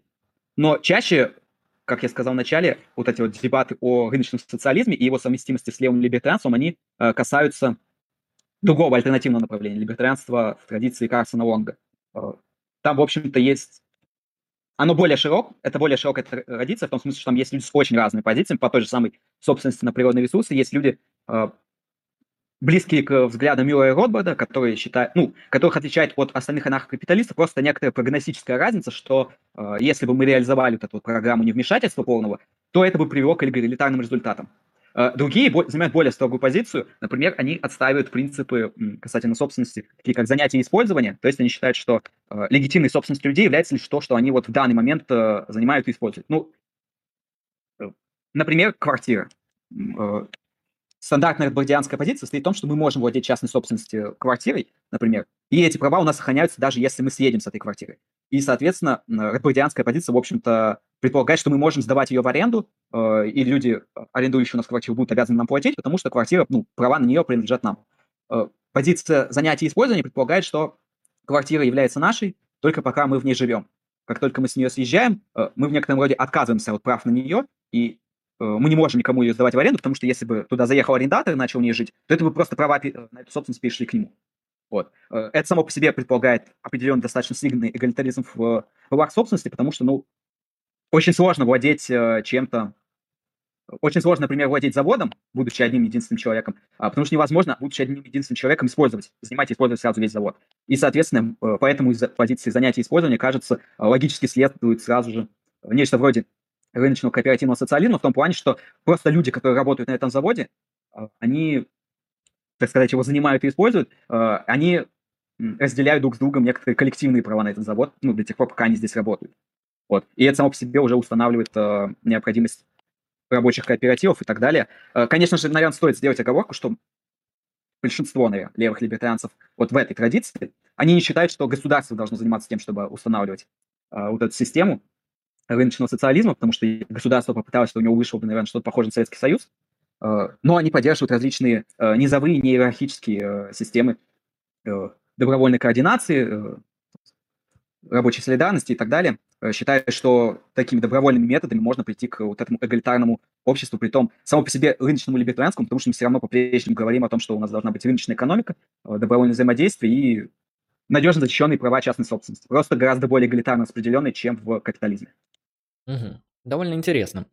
А, я бы тогда еще вот хотел уточнить эти аспекты, связанные с безусловным доходом, с безусловным общим доходом, довольно интересный момент, на мой взгляд. Вот я как понимаю, это из твоего спича, это то, что отстаивают в основном левые а, либертарианцы. А если вот э, как-то это обосновывать, то есть эм, на чем основывается безусловный этот базовый или безусловный общий доход, эм, то есть какие в пользу него есть э, доводы. И я как понимаю, его стоит отличать от условного дохода, который зависит от каких-то там кейсов, например, вы инвалид или вы получаете стипендию, потому что вы студент, то есть вы получаете доходы, исходя из каких-то критериев. А, а безусловный доход, я как понимаю, это а, получения каких-то финансовых средств без а, какого-либо критерия, то есть общий для всех. Если это так, то почему, в принципе, левые либертарианцы его защищают, в чем, в чем цель, то есть почему он нужен с их точки зрения в политической системе? Да, совершенно верно. Безусловный базовый доход – это денежная сумма, которая регулярно выплачивается всем э, людям. Ну, поскольку обсуждается чаще всего на уровне ведения его в конкретных государствах, то речь идет о том, чтобы выплачивать базовый доход, то есть некоторую фиксированную э, регулярную денежную сумму. Обычно обсуждается выплаты примерно в районе прожиточного минимума, то есть чтобы было достаточно для удовлетворения базовых человеческих нужд. Он распределяется безусловно универсально в том смысле, что его получают не только инвалиды, не только безработные, не только э, там, люди с низкими доходами, а получают вообще все э, эту выплату. Именно поэтому его называют, безусловно, базовым доходом и отличают от э, так называемых условных систем поддержки, э, таких как, ну, как я и сказал, по, по инвалидности, по безработице и так далее. Вот. Э, на самом деле, э, безусловный базовый доход среди либертарианцев поддерживают не только левые. Э, существует немало правых либертарианцев, которые поддерживают э, базовый доход или что-то похожее на него. Э, на самом деле, чаще всего, когда говорят об э, либертарианцах, поддерживающих базовый доход, то упоминают э, Фридриха Хайека и Милтона Фридмана хотя они в определенном смысле были близки к левому либертарианству, в том смысле, что они оба поддерживали идею, что из всех налогов земельный налог, ну вот налог Генри Джорджа на стоимость земли, а, в принципе, является наименее антилиберальным и наиболее совместим с либертарианскими интуициями, но они все равно были правыми в том смысле, что они не считали э, вот этот ресурсный эгалитаризм э, сам по себе оправданным. Ну и вообще они, на самом деле, там, насчет Хайка это очень спорно, но насчет э, Фридмана он сам это озвучивал, они были консеквенциалистами, то есть они не выводили свою теорию из естественных прав. Вот. И при этом Фридман, в принципе, известен как видный популяризатор идеи негативного подоходного налога. Это э, система, отличающаяся от базового дохода, но очень на него похожая. Э, с Хайком тоже нам, немного сложнее, потому что э, он никогда прямо не говорил, что он имеет в виду под гарантированным доходом. Вот. И многие исследователи его творчества, они э, защищают позицию, что он имел в виду адресные как раз-таки пособия, условные. Но здесь просто есть такой ответ. Мэтт Звалинский, современный либертарианец, не левый, хотя и тоже в некотором смысле близкий к ним, он защищает идею, что даже если сам Хайк не поддерживал базовый доход, то из его базовых предпосылок э, наиболее логично следует именно базовый, ну вот именно безусловный доход. Вот. Э, и, как я сказал, поскольку правый тоже это поддерживает, там, на самом деле, очень много аргументов. Э, ну, когда я говорю очень много, я действительно имею в виду, что их там э, список э, более чем из 10 можно составить, но... А если какие-то такие левых, самые важные, да, для левых выделять? Да, для левых наиболее важным является э, идея, э, что поскольку природные ресурсы, они в каком-то смысле общие для всех, то и выгоды от них должны распределяться э, поровну для всех. И из этого следует, что мы не можем вводить никакие условия, например, что эти люди должны быть э, инвалидами или э, безработными, э, потому что от того факта, что человек э, страдает э, от какой-то инвалидности, или что у человека нет на данный момент работы, или что у него низкие доходы, из этого никак не, нельзя вывести, что он имеет больше прав на природные ресурсы, чем остальные, если мы изначально исходим из того, что эти права равны для всех. Э, как я и сказал, здесь возникнет определенная разница, если мы будем занимать позицию равных возможностей, потому что, ну, как я и сказал, там из этого уже следует э, более условная социальная поддержка, основанная на критериях нуждаемости. Э, но на самом деле это тоже не запрещает э, базовый доход. Скорее, это предполагает, что помимо базового дохода должны существовать еще дополнительные некоторые социальные выплаты. То есть мы гарантируем всем некоторый равный старт, равный базовый доход, но к нему мы в зависимости от личных обстоятельств человека, например, если у человека есть какая-то инвалидность или если, допустим, это человек низкие доходы, то мы можем дополнять к этому некоторые дополнительные выплаты социальные. Вот. Э, здесь есть некоторая разница, но в целом обе позиции склоняются к базовому доходу, ну, в том числе по практическим преимуществам, потому что левые либертарианцы также с правыми объединяет, э, что они поддерживают именно базовый доход, а не другие социальные системы социальной помощи, потому что это с гораздо меньшей вероятностью исключит из получателей пособий тех людей, которые в них нуждаются, но которые э, не могут получить эти пособия из-за того, что у нас э, неэффективная бюрократия, из-за того, что э, у нас э, плохо составлены вот эти критерии нуждаемости. Э, например, есть такой правый либертарианец Чарльз Мюррей, э, у него есть две книги. Э, первая посвящена критике американской системы социальной помощи, где он очень сильно критикует, говорит о том, что э, государство всеобщего благосостояния, как оно реализовано в Америке, его нужно отменить, потому что ужасная катастрофа. Вот. И второй книге он предлагает уже позитивный альтернативу, как мы можем заменить э, государство благосостояния. Он предлагает, собственно, базовый доход. И в первой книге он формулирует одну из своих претензий к э, государству благосостояния и условно социальной поддержки э, таким образом, что любая условная система помощи, как бы мы хорошо не пытались ее оптимизировать, все равно неизбежно будет исключать некоторых людей, которым эта помощь нужда. Ну, если приводить, например, пример э, уже близкий к России, то у нас в России, особенно в регионах, очень плохо обстоит ситуация с э, психиатрией. Э, и поэтому многие люди с психическими расстройствами, они э, долго не могут получить необходимую себе помощь, не могут подтвердить свой диагноз и так далее. И, в общем-то, многие из этих людей – это люди, которым, в принципе, нужна социальная помощь, что они не могут выполнять какую-либо работу, зарабатывать сами себе на жизнь, но они нуждаются в финансовой поддержке, но при этом система устроена таким образом, что э, подтвердить, что они являются что они соответствуют критериям нуждаемости, очень сложно в России. И многие либертарианцы поддерживают базовый доход, потому что вести безусловную поддержку просто легче, чем э, настраивать вот эту вот э, неэффективную систему условной поддержки. Ну и вот один из аргументов Звалинских, кстати, в том числе состоит в том, что э, это в том числе связано с вот этой проблемой рассеянного знания Хайека, что э, по тем же самым причинам, по которым государство не может агрегировать достаточно информации, чтобы принимать решения об э, контроль за экономикой распределения ресурсов. По тем же самым причинам государство не может эффективно собирать информацию о том, кто действительно нуждается в социальной помощи, а кто не сильно. Угу, довольно интересно. Знаешь, мне в голову сразу приходит такой, ну, понятно, что критических кейсов много, но мне приходит, наверное, тот, который э, я замечал на практике. Вот если неожиданно какой-то группе населения будут выплачивать либо разово, либо систематически какое-то количество эм, денег, то это часто влияет на экономические отношения так, что что-то, на что это население чаще всего тратит эти деньги, оно резко подорожает. Ну, например, мы там помним, что в России в какой-то момент недавно повысили материнский капитал. И э, я, насколько понимаю, из-за этого очень сильно скакнули цены на недвижимость, потому что из-за материнского капитала его можно вложить там в недвижимость, в образование, чаще всего его вкладывают в недвижимость, то есть людям дали э, определенной категории, да, там, молодым семьям э, деньги, они их вкладывают на недвижимость, из-за этого рынок недвижимости, ну, довольно сильно подорожал, фактически для всех. Вот а не произойдет ли какой-то подобной проблемы с а, вот этим безусловным общим доходом, если мы будем систематически выплачивать а, людям какую-то определенную сумму денег, там, которая там исходит из налогообложения или из каких-то других источников, не повлияет ли это на рыночные отношения? А если повлияет, то не будет ли это ну, таким критическим и не, нерелевантным? Ну, это вопрос, на который э, я, наверное, сейчас не очень убедительно буду звучать, потому что я не экономист, и э, отвечать вот э, на вопросы, связанные с экономикой, вот такие, что касается э, практического приложения в реальности, мне будет достаточно сложно. Э, но вообще многие, э, сколько я знаю, у экономистов есть э, какой-то ответ на то, почему э, базовый доход не будет вести к вот этой высокой инфляции, по крайней мере, если э, он будет принят э, правильным образом, э, как, как именно его принимать правильным образом, это тоже вопрос к экономистам. Вот. Ну, у них есть какой-то ответ, просто я его не знаю, наверное, здесь. Я, я просто переадресую mm-hmm. к тому, чтобы поинтересоваться этим у э, людей знающих.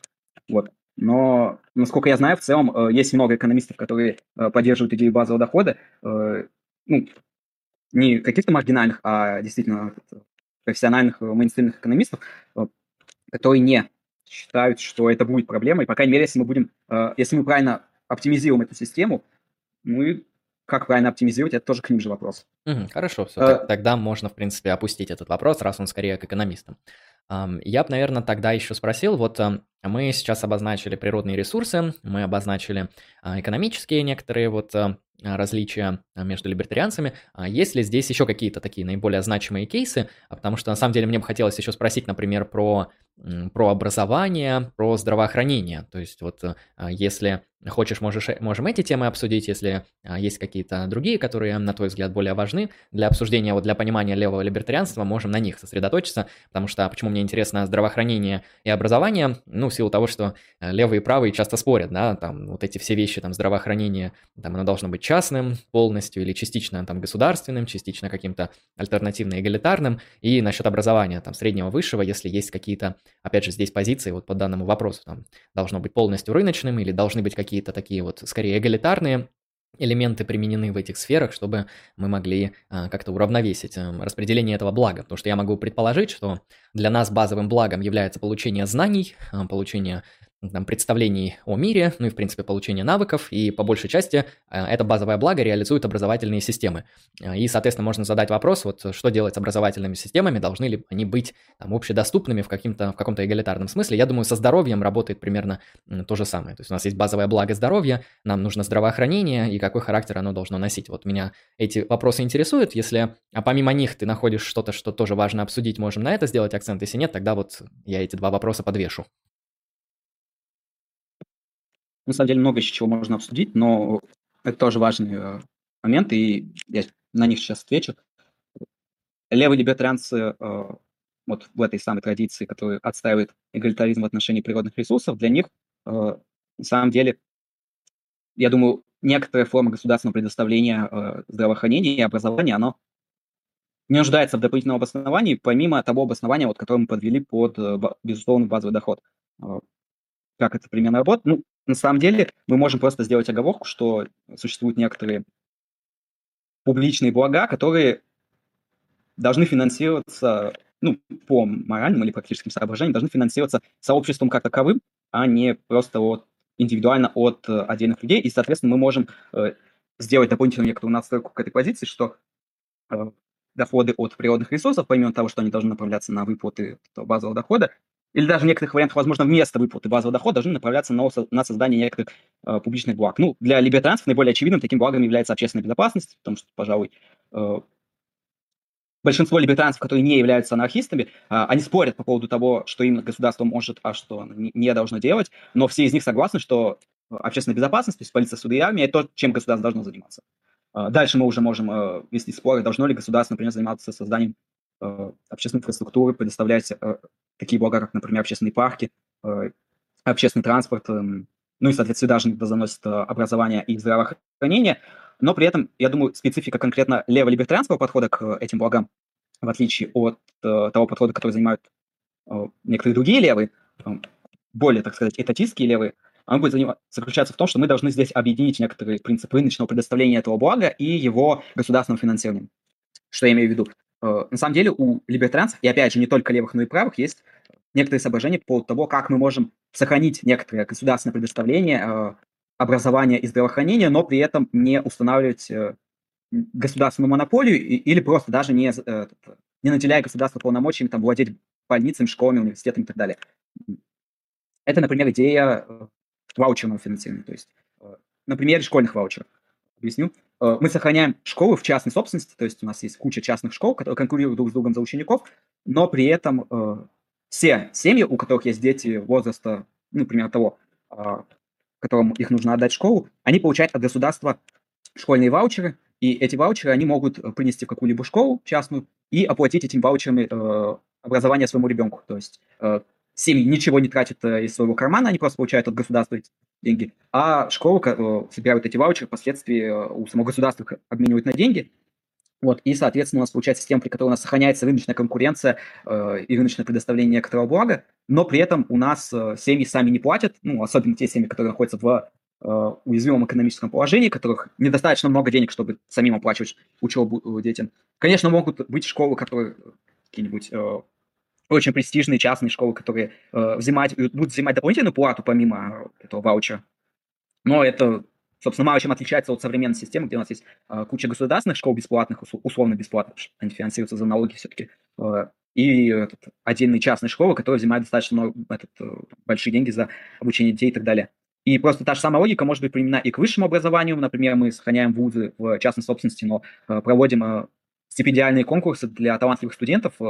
И, и так же, как сейчас в государственных вузах не все учатся на бюджете, некоторые платят за обучение, также и в и при этой системе э, некоторые будут получать эту стипендию, соответственно, они будут ею покрывать э, обучение в частном вузе, а некоторые другие будут э, платить из своего кармана. Ну, опять же, это не может быть сильно хуже нынешней системы, потому что у нас уже есть система, когда высшее образование не гарантировано всем. Вот. И то же самое с, со здравоохранением. У нас мы можем сохранить част, больницы в частной собственности и при этом вести систему обязательного медицинского страхования, что люди отчисляют в тот же самый фонд ОМС, и просто э, страховку они могут использовать в частных э, медицинских учреждениях. Вот. И эта идея, которую, ну, примерно такую же комбинацию, кстати, э, безусловный базовый доход плюс э, государственное э, медицинское страхование с частными больницами и школьные ваучеры с частными школами. Э, примерно такую систему поддерживал Ньютон Фридман, то есть это не что-то нестандартное для либертарианцев. Очень популярная, известная позиция. Э, из современных э, либертарианцев ее поддерживает, например, такой экономист, как Майк Мангер, э, ну и Мюррей, Чарльз Мюррей, которого я не, этот, упоминал, он не подер... Ну, ну, я не помню, чтобы он высказывался за школьный ваучер, но даже в его предложении по базовому доходу он предполагает, что какая-то часть базового дохода выплачивается людям наличными, а какая-то часть удерживается в пользу фонда медицинского страхования, чтобы предоставить всем вот эту обязательную медицинскую страховку. Угу, хорошо. Ну да, в принципе, звучит э, вполне адекватно. То есть это некоторый такой вот баланс между Э, чисто частными и чисто государственными методами. То есть у нас остается частный бизнес, но этот частный бизнес получает свои свое финансирование через опосредованную систему налогообложения. То есть у вас есть полис, полис, эм, понятно, существует на налоге, и им вы можете пользоваться в частных учреждениях, да, например, в тех или иных частных больницах или частных поликлиниках. Хорошо, здесь я э, с этим разобрался, в принципе, интересно. Теперь я, наверное, хотел бы ну, задать такой основной вопрос. Чаще всего, когда люди говорят про либертарианство, ну, конечно, представляют скорее некоторую разновидность правого либертарианства, и люди говорят про а, такие вещи, как э, там, антиэтатизм против государства, против налогообложения, то, что это все порочно и аморально. А, ну, соответственно, у них там есть какие-то там свои аргументы, свои доводы. Вот если брать левых либертарианцев, насколько они против э, вот, государства или нет, потому что, ну, я как по большей части заметил, многие из них а, принимают это как что-то само собой разумеющееся, хотя очевидно, что и правые тоже некоторые принимают, тот же Хайек. Но если вот просто-напросто поставить прямо вопрос, а какие вот моральные аргументы а, могут апологизировать а, налоги и государство для левых либертарианцев, то есть как они а, с вот этим вот теоретическим казусом справляются на уровне собственной теории. Да, это вопрос, очевидно, об э, традиции Штани Валентайна, потому что традиция Карсона Лонга, несмотря на то, что там есть, ну, иногда, по крайней мере, относят к ней э, отдельных теоретиков, которые не являются анархистами, э, как Мэтью Скебара, но все равно левый либертарианство Карсона Лонга его отождествляет, ну, ставит знак равенства, как правило, с левым рыночным анархизмом, и там люди очень радикально настроенные, в том смысле, что они э, достаточно сильно не, э, ну, очень сильную позицию занимают против государства, и для них э, оправдание государства это очень сложная задача, большинство не предпринимает никаких попыток, и многие из них считают, что государство никак невозможно оправдать, не нужно пытаться. Вот, несмотря на их э, определенные... Несмотря на то, что там тоже есть люди, которые считают, что в краткосрочной перспективе такие вещи, как тот же баз, самый безусловный базовый доход, они нужны и необходимы э, просто для того, чтобы компенсировать некоторый бэкграунд исторической несправедливости. В долгосрочной перспективе там люди не видят э, возможного оправдания государства. В традиции Штайнера Валентайна на самом деле это очень интересно, потому что там некоторые теоретики, как Майкл Ацука и Питер Валентайн, они занимают позицию о том, что ну, они разделяю сильный скепсис против государства, но они говорят о том, что государство как институт должно быть основано на фактическом согласии. То есть э, люди должны иметь... Государство имеет право принуждать людей только при условии, что люди согласились с его властью. Э, при этом они в некотором смысле говорят, что базовый доход является дополнительным... Э, ну, базовый доход в том числе необходим именно для того, чтобы легитимизировать вот это принуждение, потому что если у людей нет э, достаточного социального минимума, то мы не можем сказать, что их согласие если они выдают. Ну, как Ог называют, молчаливое согласие. То есть люди просто не уезжают из этого государства и своим присутствием а, продолжают, э, можно сказать, в некотором роде выражать свое согласие с осуществляемым принуждением. Если у людей нет достаточно социального минимума и нет возможности переехать, то мы не можем на самом деле сказать, что это действительно добровольное согласие. Большинство людей просто оказываются э, такой ситуации, что у них и выбора особо-то и нет. Вот. И э, Оцука и Валентайн, они считают, что если люди должны давать согласие на политическую власть, как и в случае с Локом, молчаливое, но для того, чтобы мы могли считать молчаливое согласие легитимным, э, у людей должны быть э, альтернативные ну, выборы. Э. Короче, у них должны быть альтернативные возможности выбора, и в первую очередь предполагать там возможности переехать, то есть это требует некоторой позиции по свободе миграции, и это также требует предоставления определенного социального минимума в виде того же самого базового дохода или, возможно, какого-нибудь другого условного социального обеспечения.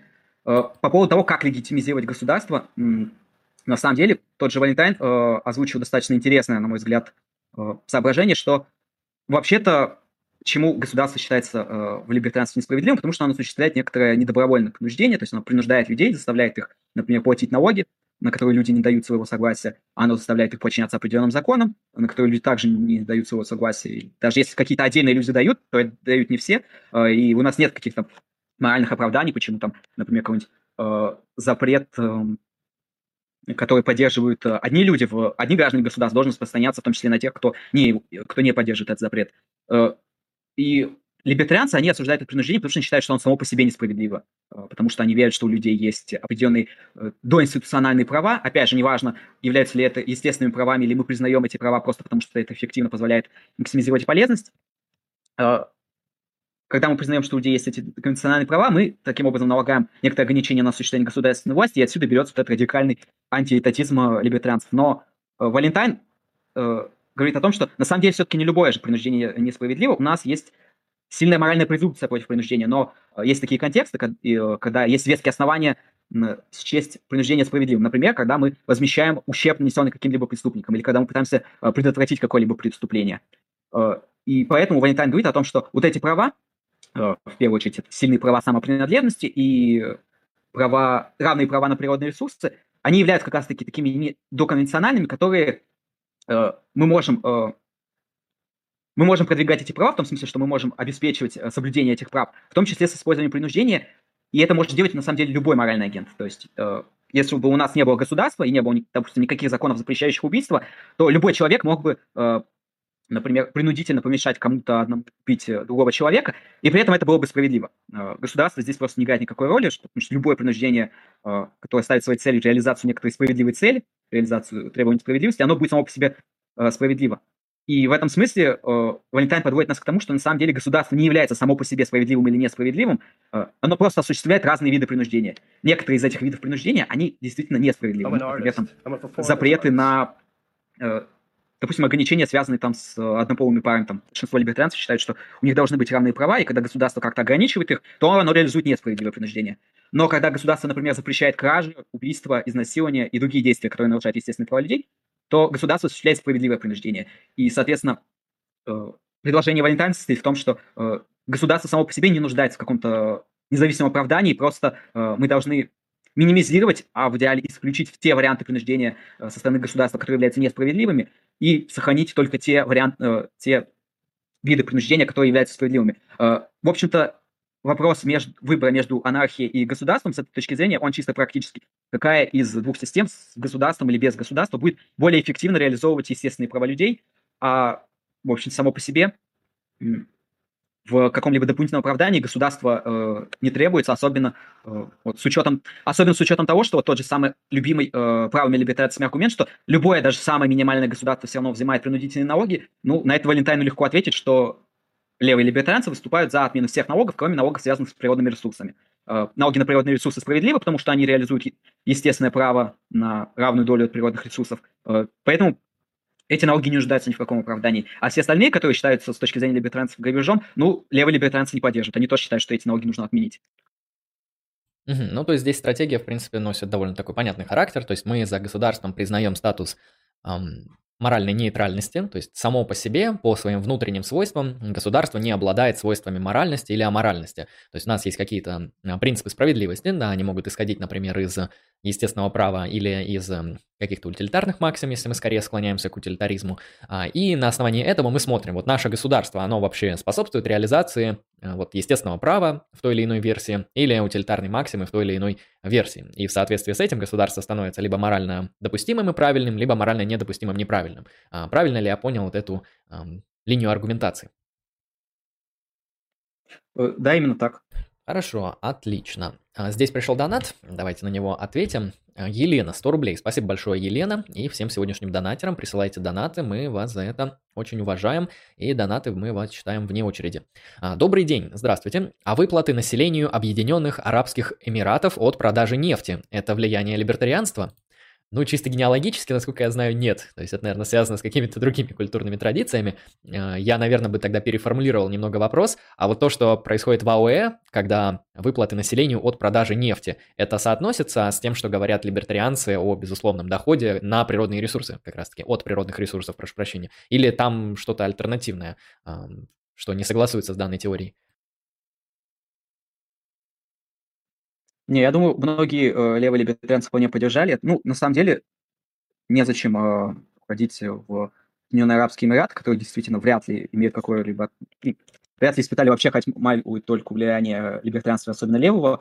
Но есть гораздо более близкий пример. Это штат Аляска, э, где существует э, так называемый постоянный фонд Аляски, э, который тоже формируется за счет э, нефтяных доходов штата, которые по Конституции принадлежат э, гражданам вот. И, соответственно, за, а, за счет этих доходов, ну, за счет фонда этого, э, часть денег э, реинвестируется, а часть денег распределяется между гражданами в форме э, безусловных денежных выплат.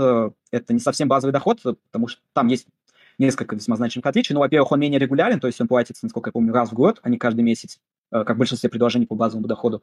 Во-вторых, у него нет фиксированного размера, и даже тот размер, он колеблется там в зависимости от опять же, цен на нефть того, сколько было заработано, сколько реинвестировано, но вот эти деньги, э, вот эта сумма, она никогда не достигает э, прожиточного минимума, в том смысле, что это никогда не бывает какая-то сумма денег, которая достаточно, чтобы э, прокормить себя на протяжении, допустим, этого года. То есть это просто некоторые фиксированная выплата, которая раз в год людям дается, потому что люди, потому что Конституция определено право людей на эти нефтяные месторождения штата. Вот. И, соответственно, там это действительно, ну, я не уверен, что это было мотивировано идеями левых либертарианцев, но стоит помнить, что, как я и сказал, э, Томас Пейн, один из э, наиболее значимых э, политических теоретиков, заложил большое влияние на политическую мысль США, это, в общем-то, в некотором роде похоже на его предложение, и там с учетом того, что это, по сути, была некоторая вариация классического либерализма, из которого либертарианство и выросло, ну, мы можем сказать, что просто генеалогия вот у вот этой идеи, как она была реализована в Аляске, и у леволибертарианства общая, даже если там одно другое не мотивировало. Более того, Джей Хаммонд, тот самый губернатор Аляски, республиканец, кстати, а не демократ, э, который реализовал эту систему э, постоянного фонда, он, в общем-то, говорил э, как раз о том, что он считает эту систему ресурсного дивиденда в Аляске максимально по своему духу капиталистической, а не социалистической. То есть даже в этом смысле это что-то выражающее очень сильные классические либеральные и либерта... леволибертарианские интуиции. хорошо, ответили. знаешь, вот эм, мы сейчас обсуждали весь этот либертарианский движ, и мне в голову прокралась мысль, которую, ну, в принципе, мне давно стало заметно, когда, в принципе, изучаешь политическую философию, ну, там, аналитическую политическую философию, весь этот там движ, там, эгалитаристов, либертарианцев, коммунитаристов, республиканистов, там, и так далее, и так далее, аналитических марксистов, я заметил то, что большая часть этих споров, она так или иначе в своем базовом основании сводится к э, буквально нормативной этике. То есть э, я заметил такое, то, что если мы говорим про либертарианство, мы на самом деле можем на уровне теории редуцировать этот спор, ну или как бы обнаружить его базовые основания в Э, споре в контексте нормативной этики, например, там, естественное право versus утилитаризм или что-нибудь такое. Поэтому у меня сложилось впечатление, что вся там современная политическая, аналитическая философия по большей части это на самом деле э, там прикладные следствия нормативной этики в контексте политики. Э, вот мне интересно, э, разделяешь ли ты какие-то подобные мои интуиции? И, наверное, э, вопрос такой у меня стоит. Э, что делать людям, которые являются моральными антиреалистами, нон-когнитивистами, не верят в существование там, моральных фактов и так далее, и так далее. Могут ли они вообще в политическую философию и могут ли они в данном случае, в нашем случае, в либертарианство? То есть можем ли мы а, отрицать там, моральный реализм, а, моральный когнитивизм и так далее, и быть либертарианцами? То есть оно вообще работает или, или нет?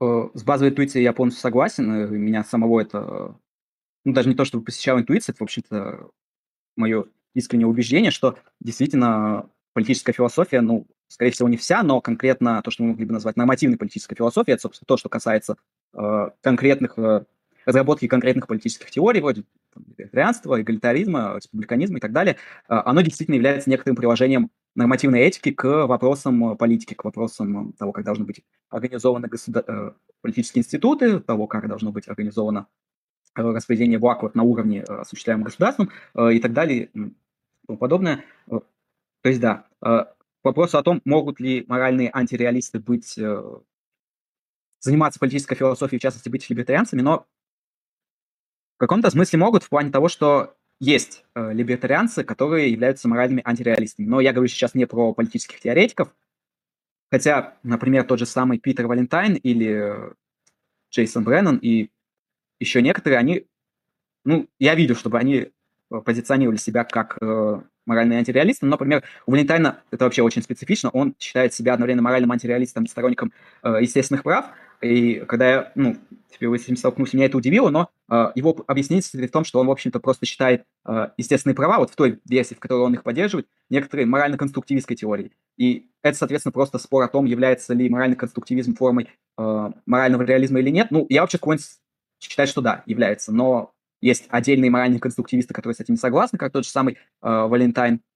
Вот. Э, и Соответственно, они могут э, считать, ну, они могут действительно заниматься э, нормативно-политической философией, при этом считать, что некоторые вот эти нормативные следствия, нормативные выводы, они э, в некотором смысле объективны, потому что моральный конструктивизм – это тоже объективистская э, теория. Хотя не, все, не всем бы понравилось э, обозначение объективизма, оно на самом деле даже мне не очень нравится, когда мы говорим э, моральный э, объективизм, меня он тоже отталкивает на интуитивном уровне, но, в общем-то, мы все понимаем, о чем здесь примерно идет речь, и в этом смысле там нет расхождений. Но есть э, также просто рядовые либертарианцы, э, которые занимают антиреалистические позиции в этике, но у них основная проблема состоит в том, что, как мне кажется, это непоследовательная позиция, и там нет, э, ну, она плохо продуманная, она непоследовательная, и она внутренне противоречива, потому что на самом деле у людей там есть очень строгое видение, некоторое позитивное того, как должна быть устроена политика, но при этом эти люди пытаются утверждать, что они против каких-либо нормативных суждений, против э, позитивных утверждений в этике. Э, как они пытаются это применить? Ну, там есть разные стратегии. Одна из них это, например, просто э, сказать, что этика занимается действиями конкретных людей, а политическая философия э, политическими институтами. И в этом смысле э, там нет противоречий, потому что, мы, сказать, в некотором смысле э, моральные реалисты э, относительно политических институтов, но моральные антиреалисты относительно действий других людей. Но это тоже противоречивая позиция, потому что те же самые э, политические институты, как они организованы, мы можем просто редуцировать до действий отдельных людей. Например, если мы говорим, что у людей на уровне вот, политическом есть э, э, право на жизнь, э, там, право на предоставление каких-то благ, то мы можем редуцировать это до того, что вот на уровне э, нормативной этики действий конкретных людей, у конкретных весьма людей есть просто обязанность предоставлять эти блага, или, например, обязанность не убивать других людей э, и так далее. Э, и, как мне кажется, в принципе, любое такое нормативное следствие в политике можно редуцировать до нормативного следствия в этике, э, и люди которые пытаются их разделять, они просто недостаточно хорошо это рефлексируют. Ну, они, они либо не пытаются, либо пытаются плохо, и там э, есть куда улучшать. Вот. Ну, и даже если говорить не только про либертарианство в целом, мне кажется, что любая попытка строить э, позитивную политическую философию на антиреалистической почве, она, ну, невозможна, потому что, когда мы делаем какие-то суждения о том, что э, вот было бы хорошо, если бы там вот так у нас было устроено государство, а не по-другому, или там, например, чтобы у нас не было государства, а были какие-нибудь анархические коммуны, э, то это всегда неизбежно сопряжено с тем, что у нас есть какая-то ценностная предпосылка, что мы э, считаем что-то морально значимым, морально ценным, какие-то действия мы считаем морально правильными, другие морально неправильными, и что мы вот откуда-то вот отсюда выводим все эти следствия приложения к политике. Э, может быть, антиреалистическая политическая философия в том, что касается дескриптивной ее части, то есть обсуждение того, как политика реально устроена, там, что политические институты из себя представляют на таком вот философском уровне э, глубинном и там Этим действительно можно заниматься без моральных предпосылок, но из этого тогда не будет следовать никакая позитивная программа. То есть, если человек вот занимается каким-то таким обсуждением, например, он там говорит про то, как э, устроено э, неявное принуждение в капиталистической системе, а потом, когда он следующим шагом говорит, что ну вот поэтому давайте сделаем социализм, то ну здесь человек уже допускает, ну, он, уже переходит с почвы дескриптивной теории на нормативную, и там нам уже нужна этика, э, а иначе никак. Ну, вот у меня тоже примерно такая же позиция, то, что заниматься политической философией без нормативной этики – это ну, либо это непоследовательно, просто-напросто, то есть у вас некогеренция во взглядах, а, либо это, ну, это странно, это просто неудобно. То есть можно сказать, например, конечно, про какой-нибудь марксизм, где этика — это всего лишь надстройка, и марксизм — это такая система, где на самом деле всем правит антология, то есть вот эти диалектические законы природы, которые детерминируют социальную материю и так далее, и там задача коммунистической партии и коммунистов рабочего класса, а просто это все понять и действовать в соответствии с движением истории. Да, это, это не совсем этика, это в каком-то смысле антология, причем такая историческая антология и политическая философия в том числе.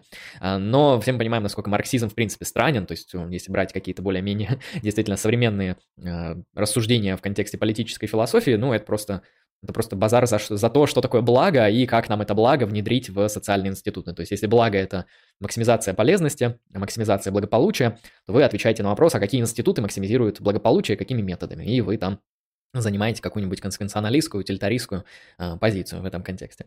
Э, ну, это у меня так, соответственно, сложилось. А вот если, э, если брать вот естественное право, э, точнее, если вот брать либертарианство, ты сказал, что оно может быть легитимизировано на уровне этическом через естественное право, через те или иные, о котором э, мы поговорили, версии, э, через э, консеквенционалистские версии, а есть ли еще что-то? Вот э, можно ли еще что-то предложить? Потому что я слышал, есть а, то, что называется еще контрактивизм, но это, я как понимаю, ты, когда говорил про этот моральный конструктивизм, это там шла речь о контрактивизме, то есть когда мы заключаем какой-то общественный контракт, общественный договор на там, рациональных э, принципах, которые не могут отвергнуть э, рациональные информированные агенты, и здесь мораль, она вот буквально конструируется общественным договором. А вот я как понимаю, это, наверное, такой третий вариант. Вот если э, этими вариантами все исчерпывается, тогда стоит задать вопрос, э, какой из них ты видишь наиболее релевантным. И если не исчерпывается, то что еще есть вот именно в плане а, такой вот этической легитимизации самого либертарианства? Э, на самом деле путей достаточно много. Есть э, сборник, э, сейчас попробую вспомнить название, ну, не название, а именно автор. Название «Аргументы за свободу», «Arguments for Liberty». Авторы, по-моему, Аарон Скотт Пауэлл и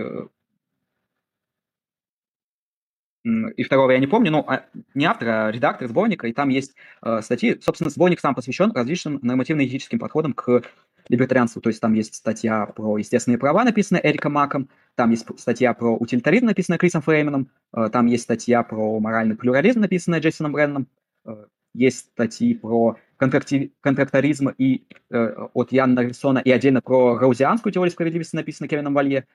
Есть статья про этический интуиционизм, написанная Майком Хьюмером.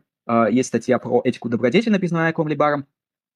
Ну, еще не вспомню, но вот э, вкратце обозначу, о чем они. Э, ну да, моральный конструктивизм, действительно, это в первую очередь речь идет об различных-контрактористских подходах э, и контрактуалистических.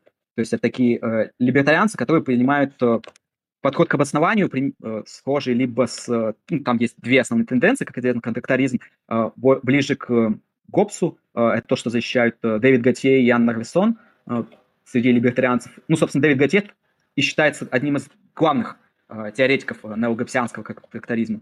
Вот. Э, и вторая контрактуализм, то, что ассоциируется больше с неокантианской, ну, условно, неокантианской традицией, с Джоном Роузом и с вот, эгалитарным либерализмом, это то, чем занимаются либералы аризонской школы. Это, в первую очередь, Джеральд Гаусс, Кевин Валье, Джон Томаси, Джон Трэшер и некоторые другие. Ну, это то, что сам Кевин Валье называл неогаузианское либертарианство. То есть люди берут теорию справедливости Джона Роуза и пытаются показать, что на самом деле из нее следует э, нечто более похожее на либертарианство. Хотя и тоже весьма специфично, потому что э, этот проект, он, он с одной стороны приспосабливает Роуза к либертарианству, а с другой стороны он приспосабливает либертарианство к Роузу, ну, в том смысле, что, в общем-то, а, они не считают, что перераспределение всегда несправедливо, они, ну, как минимум Валье, например, сторонники того же самого безусловного базового дохода, э, хотя и не на лево-либертарианских основаниях. Кевин Валье вообще достаточно сильно противопоставляет себя левому либертарианству, он говорит, что он э, правый, открещивается от э, левизны, так сказать. Э, вот. Вот этот подход основанный на том, что мы пытаемся смоделировать социальный контракт, который не может отвергнуть ни один рациональный индивид, и э, в соответствии с этим контрактом мы смотрим, что было бы справедливым. Э, подход Готье несколько отличается, но там мы э, формулируем мораль как некоторую стратегию ограниченной максимизации, э, в том смысле, что мы исходим из того, что все люди — такие эгоистичные индивиды, заинтересованные в максимизации собственной полезности, но э, есть две стратегии. Неограниченная максимизация и неограниченная и ограниченная. И ограниченная просто рациональнее, потому что она э, способствует меньше полезности в краткосрочной перспективе, но в долгосрочной она позволяет более эффективно максимизировать полезность. И э, вот если мы пытаемся смоделировать, какой бы был бы контракт э, социальный между индивидами, которые стремятся максимизировать для себя полезность в долгосрочной перспективе, то они бы пришли вот э, к некоторой системе э, морали, из которой выводится то же самое либертарианство. Э, подход э, очень интересный. Вообще этика добродетели ее иногда противопоставляет естественному праву, но это не совсем корректно, и это легко проиллюстрировать, например, того, что два теоретика, которых считают главными для теории естественного права или теории естественного закона, Фома Аквинский и Аристотель, именно их приводят в пример как главных теоретиков этики добродетели. То есть этика добродетели – это скорее некоторый внутренний подход в рамках теории естественного закона, который просто формулирует эти э, правила э, моральные, объективные, скорее э, как правила, которые развивают в людях определенные морально-нравственные качества, чем как просто некоторую систему согласованных прав и обязательств индивидов.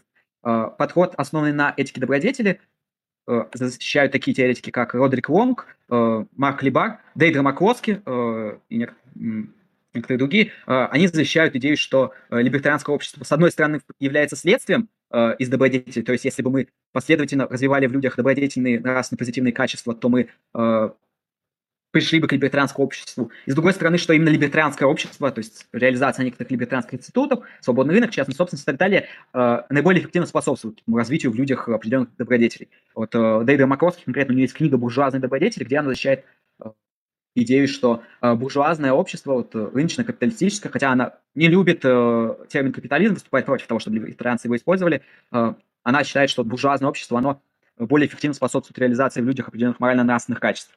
И она противопоставляет это другим либертарианским подходам, потому что она считает, что многие другие либертарианцы, особенно утилитаристы, исходят из того, что э, вот э, те моральные качества, которые лежат в основе э, капитализма и рынка, они сами по себе негативные, но мы просто должны смириться с этим, потому что там последствия, которые это приводит, они э, лучше с моральной точки зрения, то есть там более эффективно максимизируют полезность и так далее.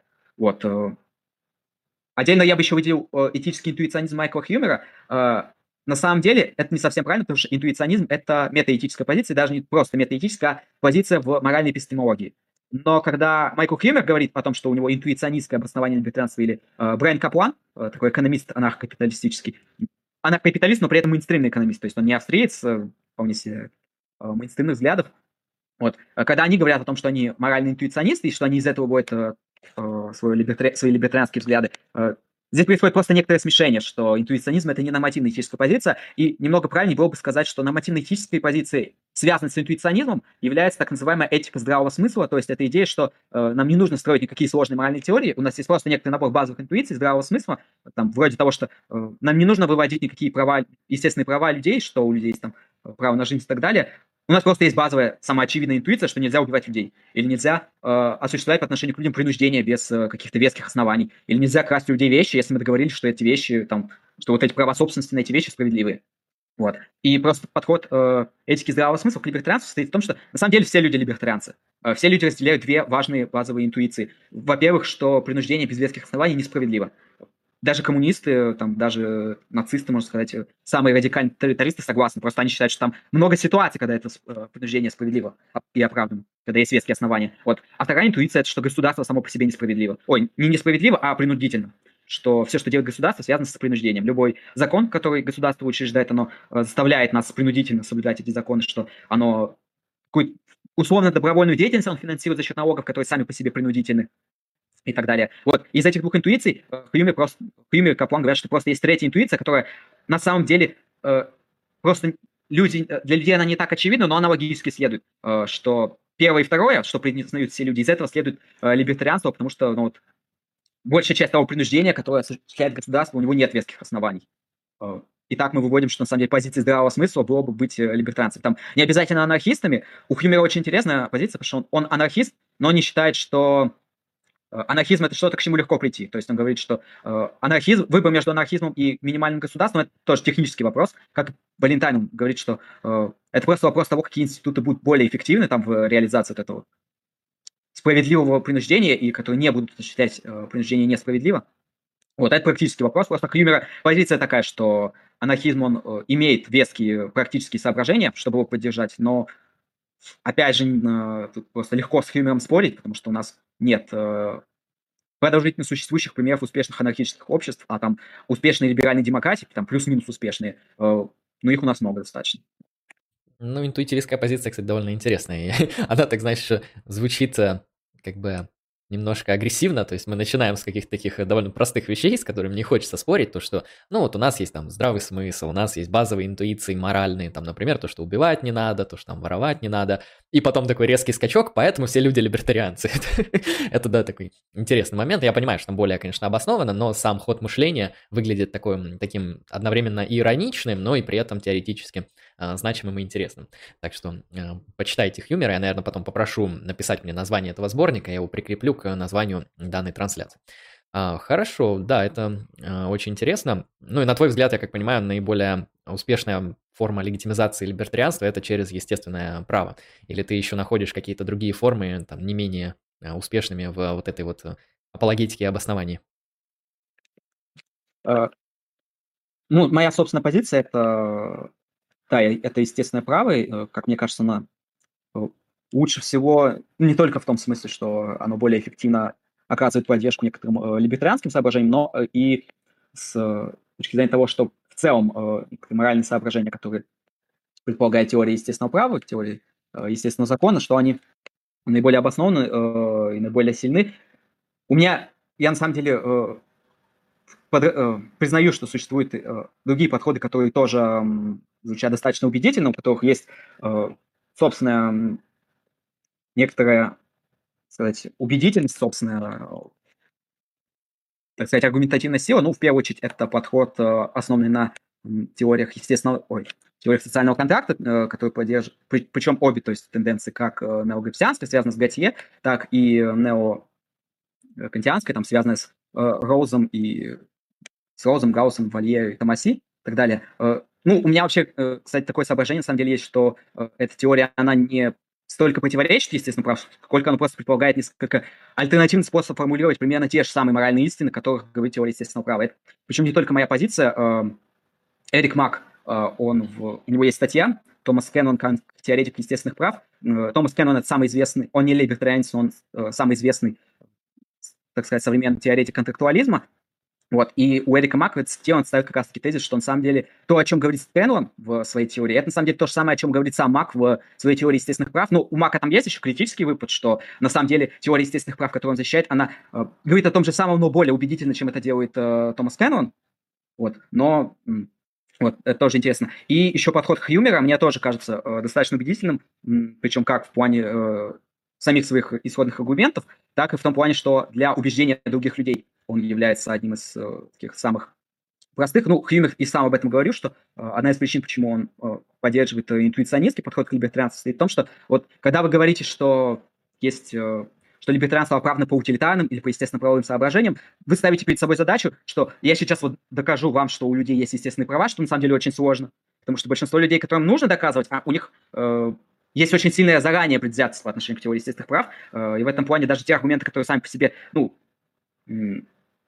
не то, что э, максимально убедительны, но у которых есть какая-то э, убедительная сила, лю- люди сразу подходят к этим аргументам так, что они пытаются искать их слабые места. И э, в этом плане убеждение это достаточно сложная задача. А Кример говорит о том, что вот вместо того, чтобы защищать какую-то проработанную моральную теорию, которую нам нужно сначала доказать, а потом уже э, сказать, что вот отсюда следует либертарианство, поэтому будьте либертарианцами, э, он предлагает как раз-таки интуиционистский подход, потому что он перекладывает доказательственное бремя. Мы э, приходим с, люди, э, с другими людьми к некоторому общему ну, знаменателю, что есть, что принуждение несправедливо, когда оно оказывается без э, каких-то веских э, моральных соображений, и что государство само по себе э, э, там, само по себе имеет принудительный характер, а дальше мы уже перекладываем на людей ответственность, что покажите, что вот у конкретных видов принуждения, которые осуществляет государство, есть веские основания, либо докажите, что есть, что государство это какой-то специфический институт в том смысле, что к нему применимы другие моральные нормы.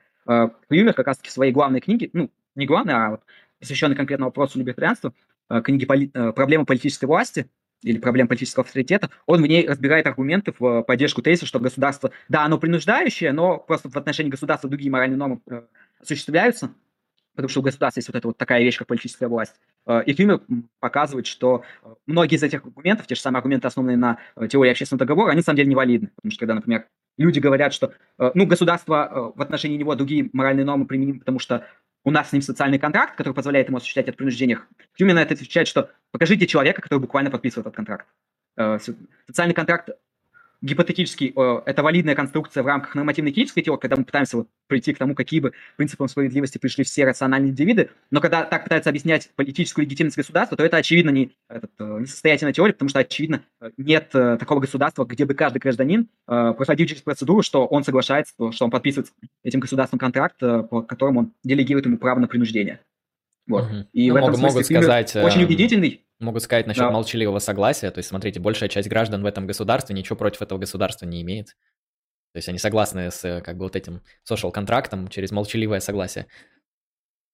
Да, это подход э, того же самого Джона Уока, ну, э, о чем я уже говорил сегодня на стриме. Э, против него валидное возражение, и Хюмер в том числе приводит, что на самом деле э, мы могли бы считать э, это формой выражения согласия, если бы у нас были альтернативы. Это предполагает, ну, с одной стороны, это предполагает легкий способ э, миграции между государствами, э, в том числе легкий в смысле, что он не является затратным с точки зрения ресурсов. Потому что э, в России очень много людей, я думаю, есть такие, которые с радостью бы куда-то уехали, но у них нет финансовой возможности в том смысле, что покупать себе жилье в другой стране, эм, оформлять визу и так далее, это очень трудозатратные, деньгозатратно, а Россия это не очень богатая страна, ну, в смысле того, что в России очень много людей не очень богатых, там, откровенно бедных очень много, и людей, которых которые бы, в принципе, могли бы потянуть это, но для них бы это был сильный удар по благосостоянию, что уровень жизни в течение какого-то определенного промежутка времени бы сильно упал. Э, это также затратно с точки зрения языка и культуры, что для многих людей э, они не согласны жить в нынешнем государстве, но у них нет альтернатив в том плане, что э, им не дается, например,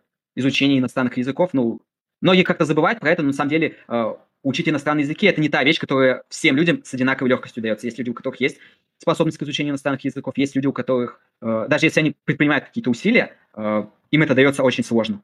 Вот, ну, в этом люди... Ну и, в принципе, многие... можно сказать, а, а почему я, я хочу жить при своей культуре, со своими друзьями, там, при моих культурных нормах, обычаях, с моим языком. То есть почему, а, если мне тут не нравятся всего лишь мои законы, почему я должен менять полностью свой культурный бэкграунд, даже если у меня есть деньги на то, чтобы съехать, не знаю, в какую-нибудь там страну Европы или Америки.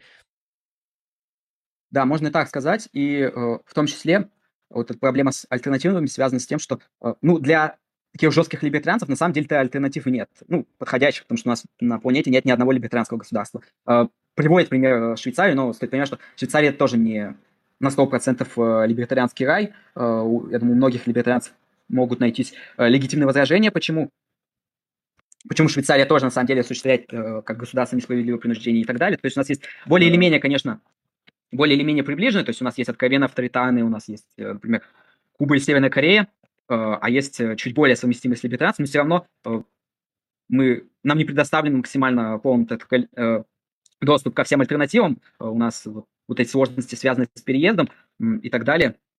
Вот. Ну и, собственно, именно поэтому те либертарианцы, которые поддерживают идею молчаливого согласия, так, Отсука и Валентайна, они считают, что там, с одной стороны, у нас должны быть, ну, в принципе, у нас некоторый глобальный должен быть осуществлен переход к либертарианству в том смысле, что у нас должно быть э, достаточно много на планете, таких, как минимум либертарианских анклавов, то есть мест, куда люди могли бы съехать э, как в место, живущее по либертарианским законам. С другой стороны, что у нас должны быть некоторые равенство стартовых возможностей реализованного через тот же самый э, и так далее. То есть э, там речь идет о том, что молчаливое согласие, оно очень сомнительно, э, очень сомнительно, что мы можем действительно назвать это согласием. Нужно соблюсти достаточно большое количество условий, чтобы, э, когда человек остается на территории государства, мы действительно могли считать, что он таким образом дает согласие на принуждение со стороны этого государства.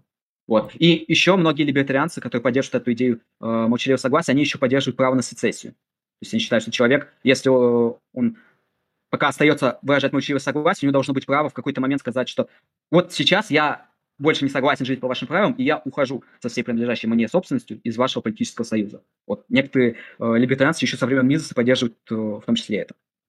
Ну, то есть вот этот аргумент, то, что не нравится тебе в нашей коммуне, вали в другую, он не совсем работает, потому что э, слишком вы много требуете. Нету таких условий, которые без э, каких-то серьезных издержек позволяют вам там сменить ваше государство, и для вас это будет чем-то релевантным. Um, хорошо, этот вопрос раскрыли довольно подробно и очень интересно.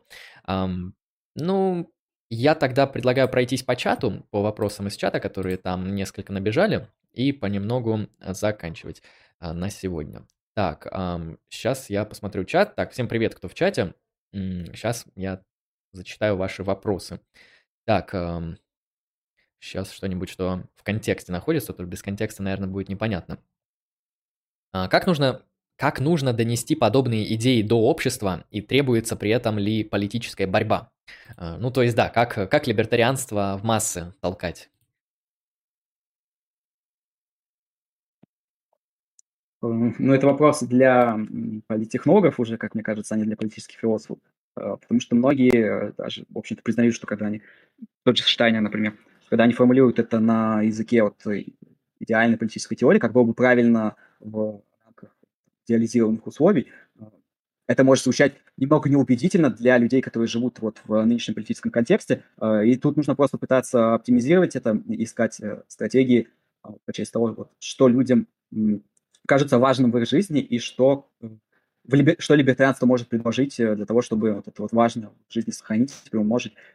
Левое либертарианство в этом смысле более выгодно положение, чем правое, мне кажется, ну, чем многие направления правого, а, в том смысле, что оно акцентирует внимание на проблемах, э, таких как, ну, которые актуальны для многих людей, в вот в России, что я уже затронул, что э, левые либертарианцы считают, что бедность – это большая проблема, э, и что ну, должно существовать некоторое, причем очень такое инклюзивное, безусловно, э, социальное обеспечение, некоторые формы поддержки людей, которые э, в силу несчастных, ну, в силу э, плохого стечения обстоятельств, в силу некоторых несчастных случаев оказались в уязвимом с экономической точки зрения положений, правые либертарианцы зачастую просто отвечают на это, что ну, рыночек как-то так волшебно порешает, что не будет таких людей, или их будет мало, и, а, а те, если их будет мало, там, им сможет помочь свободный рынок, там, что будет Э, легкий доступ там, к высокооплачиваемым профессиям, так сказать, или что э, будут существовать эффективные системы э, взаимопомощи не государственные, или что будет развита частная благотворительность. Но, как мне кажется, для людей, которые находятся в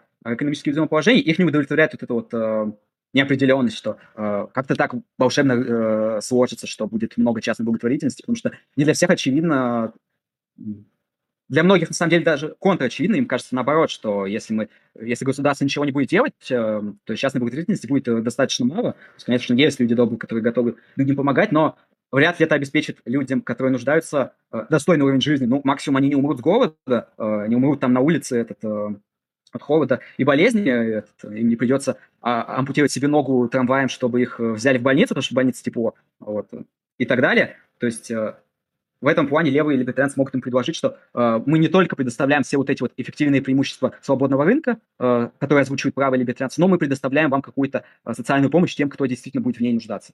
Вот, я думаю, что делая акцент именно на этом, э, на том, что левое либертарианство, оно выгодно, особенно выгодно там бедным тем, кто сейчас э, страдает от недостатка денежных средств, например, что левое либертарианство может им помочь э, более эффективно, чем нынешняя система, и более эффективно, чем правые либертарианцы с их вот этой вот э, мантрой про то, что рынок сам по себе сложится так, что всем будет э, достаточно, и никто не будет э, обездолен. А те, кто будет обездолен, тем помогут э, добрые люди.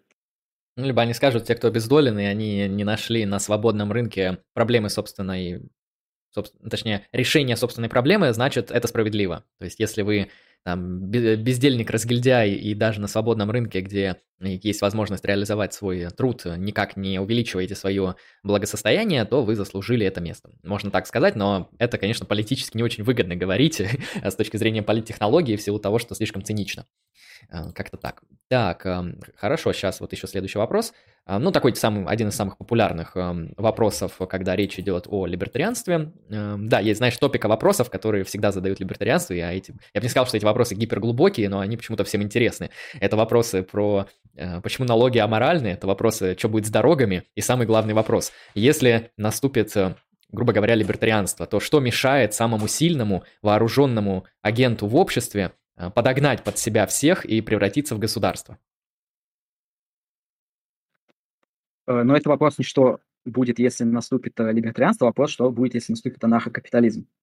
Вот. Ну, ответ, в общем-то, очевиден, будет просто новое государство, и многие либертарианцы, которые поддерживают институт государства, они, ну, они согласны с тем, что так и будет. Тот же самый Роберт Нозик в «Анархии государства и утопии», он в том числе э, вот этот свой аргумент в пользу э, минимального государства строит, исходя из э, предположение, что на самом деле, если мы допустим рынок частных охранных агентств, то он рано или поздно, и, скорее всего, достаточно быстро монополизируется. И какой-то игрок подомнет под себя остальных, и он будет, ну, он превратится в государство в несколько этапов, то есть там он выделяет, что э, на раннем этапе это будет просто ультраминимальное государство, то есть речь идет о том, ну, сначала вообще он формулирует так, что это просто частное охранное агентство монополист, потом это ультраминимальное государство, которое отличие ультраминимального государства от монополиста в том, что оно буквально подавляет конкуренцию, что оно запрещает возникать другим частным охранным агентствам на этой территории, но при этом э, отличие ультраминимального от минимального государства в том, что оно не взимает принудительные налоги. То есть по-прежнему, если вы хотите, чтобы это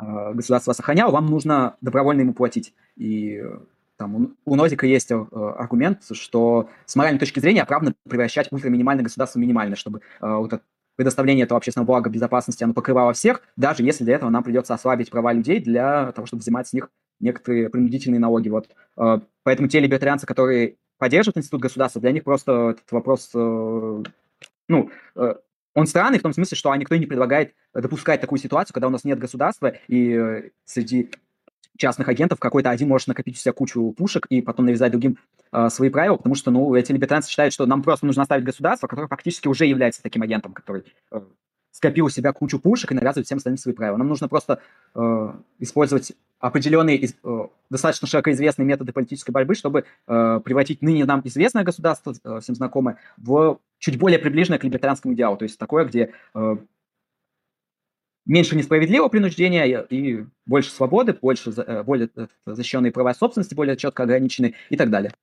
Мгм. Хорошо. Ну, то есть для анархокапиталистов э, очень сложно ответить на вопрос, как помешать появиться такому агенту. Ну вот, получается, рано или поздно, чисто теоретически он появится. А, хорошо, а на этот вопрос тоже ответили. Ну, поэтому у левых либертарианцев меньше проблем, поэтому это более привлекательная теория. А, тут у меня еще спросили, Насчет армии, насчет армии. Вот давай, раз мы сегодня про левое либертарианство, вот в контексте левого либертарианства. Как будет проходить мобилизация армии при случае войны? И как, в принципе, будет выглядеть армия вообще? А, то есть, да, что делать э, с армиями? То есть, будет ли она там призывая, призывная, контрактная и так далее? Есть ли какие-то тут теоретические положения, или это просто будет там, как решат, так и будет? Ну, в мирное время тут совершенно точно позиция такая, что воинский призыв, он недопустим, потому что это форма рабства даже у Айн Рэнд есть, э, там, ну, как бы ее не любили, у нее есть совершенно замечательная цитата о том, что всеобщий воинский призыв, э, ну, в принципе, просто воинский призыв э, там, государственный, это одна из самых гнусных, если даже не самая гнусная форма, форм рабства, потому что государство не просто упраздняет какие-то права, там, делая людей своих собственностью, оно заставляет их рисковать своей жизнью. То есть, оно, то есть обычный раб, например, который держит эм, работников на плантации, заставляет там их работать на самом деле мы можем представить себе такую правовую систему, где рабовладельцу нельзя убивать своих рабов, то есть он может их заставлять работать, но он не может покушаться на самое важное, на их жизнь. А, когда государство призывает людей на воинскую службу, оно заставляет их рисковать своей жизнью. А, оно провозглашает, что даже решение о том, будет человек жить или нет, э, оно принадлежит э, самому государству. Поэтому в мирное время тут совершенно точно позиция всех либертарианцев, ну, последовательных, в том, что воинский призыв недопустим. А, насчет, воинского, насчет военного времени все немного менее однозначно, потому что Насколько я помню, Хайек, например, поддерживал, что если у нас есть угроза войны, то воинский призыв может быть оправдан как кратковременное практическое решение, потому что, э, ну, здесь та же самая позиция, как у Эрика Мака, что когда э, мы практикуем какие-либо права э, ради каких-то благ, то практика этих прав не должна подрывать то благо, ради которых мы практикуем эти права. То есть если мы практикуем право самопринадлежности, чтобы сохранять э, человеческую жизнь, и когда у нас очень сильная угроза, что из-за иностранного этот, э, вторжения э, благо жизни, очевидно, кажется под угрозой, что куча людей умрет, то мы можем ослабить права, не отменить их полностью, а просто ослабить, причем кратковременно, для того, чтобы защитить эти права. Ну, здесь это уже переходит в практический вопрос. А есть ли такие ситуации, когда э, воинский призыв, он является более оправданным, и что не, не, может, не может ли быть так, что контрактная армия даже в случае угрозы войны э, более практически более практически оправдано, потому что там эффективность не требует, например, что мы можем э, не вводить воинский призыв, но при этом эффективно защищаться от иностранных захватчиков, э, например. То есть это будет уже практический вопрос. У меня нет на него ответа, потому что я не изучал все эти практические соображения, и я думаю, что, в общем-то, на него универсальный ответ нельзя дать, это нужно смотреть в конкретном контексте. И просто у нас есть сильная презумпция, что воинский призыв – это гнусное нарушение человеческих прав, и он должен быть запрещен. Но когда у нас есть э, сильная угроза, что если мы не ослабим это право, э, что-то плохое, что-то трагичное случится, то мы можем ослаблять, но тут нужно смотреть на там практические соображения. Хорошо. Ну да, это вот, знаешь, проблема политической философии э, часто в том, что она уходит в такую очень тонкую прикладную этику. То есть, когда мы берем вот эти вот наши принципы и начинаем чуть ли не в таких вот очень проработанных конкретных э, случаях рассматривать. А, ну, соответственно, это другая дисциплина, это прикладная этика, этим занимается. Хорошо, на этот кейс тоже ответили. Так, сейчас я посмотрю, что там еще интересного есть по вопросам. Так, про налоги уже говорили? Да, говорили. Так, что тут еще? Um, так, про армию сказали. Про сильного агента сказали. М-м. Так, тут про марксизм люди спорят. Ну, про марксизм сегодня не будет. так, к счастью. Ну, в принципе, да, мы все основные вопросы рассмотрели из чата. А, ну, давай я тогда, наверное, попрошу тебя подвести какие-то итоги. Вот если как-то итожить, суммируя э, все, что мы оговорили в этой дискуссии, двух с половиной часовой, вот э, что в целом такое левое либертарианство, если вот как-то а, кратко и в заключении это высказывать, вот как бы ты это все обозначил, как бы ты мог под, подвести черту под все это рассуждение. В основном мы обсуждали все-таки левое либертарианство в традиции Штайнера Вальтайна, и оно сводится к достаточно простому тезису ну, к нескольким тезисам. То есть, во-первых, все люди э, являются собственниками самих себя, и в этом плане они имеют достаточно сильные права на негативную свободу и на невмешательство со стороны других людей. Э, и в том числе поэтому нам нужна определенная практика частной собственности, чтобы ограничить эти права э, и чтобы позволять их эффективно реализовывать. Но, и это общее для всех либертарианцев, но к этому левые либертарианцы дополняют. Э, второе – это утверждение, что на самом деле, поскольку мы в том числе исходим из того, что все люди в равной степени моральные агенты, имеют равные эти базовые права, у нас нет каких-либо причин, почему нечто, что не является продуктом труда других людей, э, должно присваиваться э, в неравной степени, и поэтому они прибавляют к этому требование, чтобы природные ресурсы, то есть ресурсы, которые не были созданы никаким моральным агентом, кроме, возможно, Бога, если он существует, распределялись поровну, и выгоды от них распределялись поровну, и это можно реализовать по-разному, но основное направление предполагает, что мы берем, в общем-то, более-менее стандартное либертарианство со свободным рынком, с частной собственностью, с э, конкуренцией, с ми- минимальным государством, но добавляем к этому необходимость выплаты безусловного базового дохода, финансируемого за счет, э, ну или базового дохода, или других публичных благ, финансируемых за счет э, доходов от налогообложения собственности на природные ресурсы. Вот, я думаю, что левое либертарианство в Штайна Валентайна, оно сводится к вот этой вот короткой формуле. Да, звучит отлично, понятно и лаконично. Да, и от себя добавлю то, что прежде чем заниматься политической философией, а тем более э, смотреть прикладные аспекты политической философии, проработайте сначала нормативную этику, потому что какой смысл говорить о политической философии, если у вас нет нормативной этики? Это это просто некогерентно и непоследовательно. Так что да, найдите, что вам ближе, там естественные права, интуитивизм, консеквенционализм, что-нибудь неокантианское, вот, и работайте сначала с этим, а потом а, в том числе с либертарианством, либо с другими позициями. А, так вы сможете выстроить более-менее адекватные взгляды и общее понимание в контексте политической теории. На мой взгляд, это важно подчеркивать. А, хорошо, Константин, тогда будем заканчивать на сегодня. Это довольно интересное рассуждение.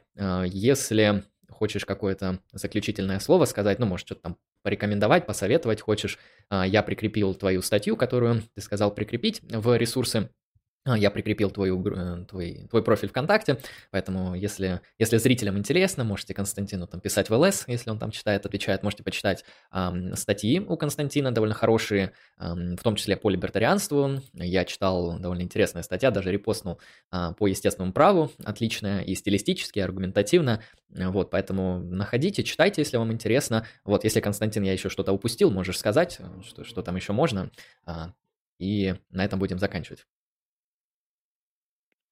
Ну, касательно рекомендаций, я бы мог э, порекомендовать литературу, например, если кого-то заинтересовал да, да, точно. Это чуть не вылетело из головы. Да, вот э, что почитать по левому либертарианству, с чего начать людям? Э, двумя наиболее базовыми работами являются, ну, это, в принципе, двухтомник, отредактированный э, Гильдем Штайнером и Питером Валентайном, Первый том называется «Истоки левого либертарианства», э, где обобщены исторические работы, ну, таких теоретиков, как там Джон Уок, Гуга Гроций, э, Самюэль Пуффендорф, Генри Джордж, Томас Пейн, которые считаются предшественниками э, современного левого либертарианства. А второй том «Левое либертарианство и его критики», где пишут уже, собственно, ну, современные теоретики и некоторые их критики. Ну, там, в частности, есть статьи критические стороны Джеральда Коэна, такого теоретика известного, связанного с аналитическим марксизмом. Вот. Также из работ эм, основных теоретиков можно порекомендовать эссе о правах э, или очерк о правах Килля Штайнера, э, «Либертарианство без неравенства» Майкла Олцики.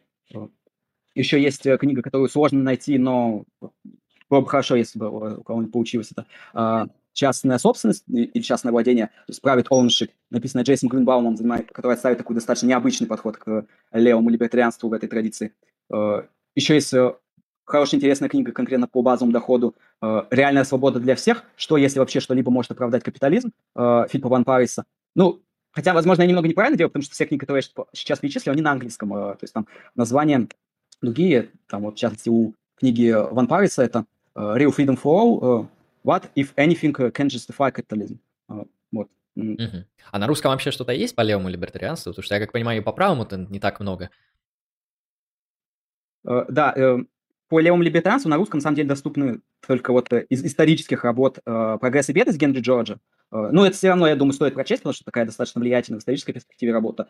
Э, несмотря на то, что она, ну, э, все-таки немного устарела в том смысле, что стоит понимать, что написано очень давно, но все равно э, джорджизм – это позиция, которую занимают в том числе многие современные мейнстримные экономисты, хотя и, конечно же, модифицированы к современным реалиям. А, поэтому, наверное, некоторые соображения Джорджа, связанные как с э, там, экономикой, так и с моральной философией, они могут быть интересны сегодня. И более короткая – это «Аграрная справедливость» Томаса Пейна.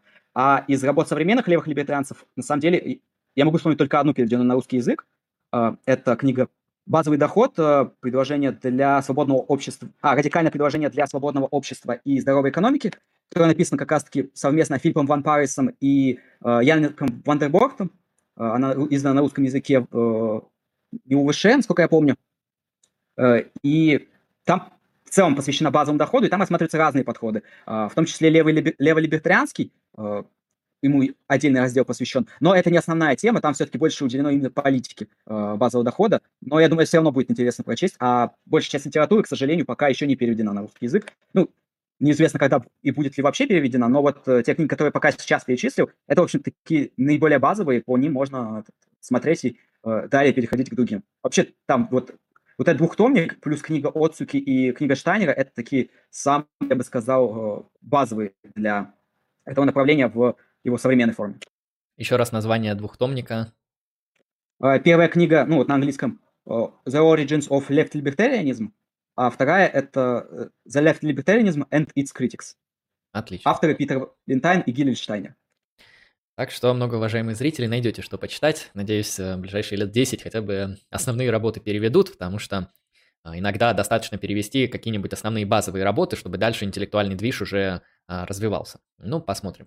А, вот как-то так. Ну, в общем, тема интересная, мне понравилась. Я узнал э, много нового. Э, понял, что узнал, э, узнал только 1%, а знать приходится много. Но это типичный момент, когда ты открываешь для себя какую-то область, такой что-то там посмотрел и что-то узнал, но Основное, что ты узнал, что ты узнал очень мало, и там очень много чего есть, в чем нужно долго сидеть и разбираться.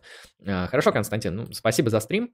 Интересная дискуссия, думаю, достаточно неплохо обсудили. Понятно, что можно говорить намного дольше, но надеюсь, какие-то такие базовые моменты мы э, смогли э, прояснить. Поэтому спасибо большое за участие.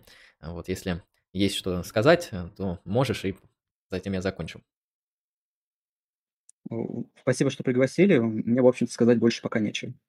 Хорошо. Ну, тогда, многоуважаемые зрители, всем вам спасибо за просмотр, за участие, за вопросы, за донаты. Конечно, интеллектуальный контент э, во время проведения собирает минимальное количество донатов, но я с этим смирился, потому что, как говорится, это я скорее делаю из таких соображений, из соображений максимизации благополучия в образовательном контенте в долгосрочной перспективе. То есть этот контент, он все равно, на мой взгляд, в любом случае должен быть. Но если вы хотите задонатить, то донатьте постфактум. Всегда буду рад вашим донатам. Как-никак это поддержка. Поэтому а, спасибо вам а, большое. На этом будем заканчивать. Всем вам спасибо за внимание. Вы были на канале Lucky Strike Philosophy. С вами был я, Андрей Лемон, и, конечно же, Константин Морозов. Вот мы поговорили про левое либертарианство. Удачи и пока.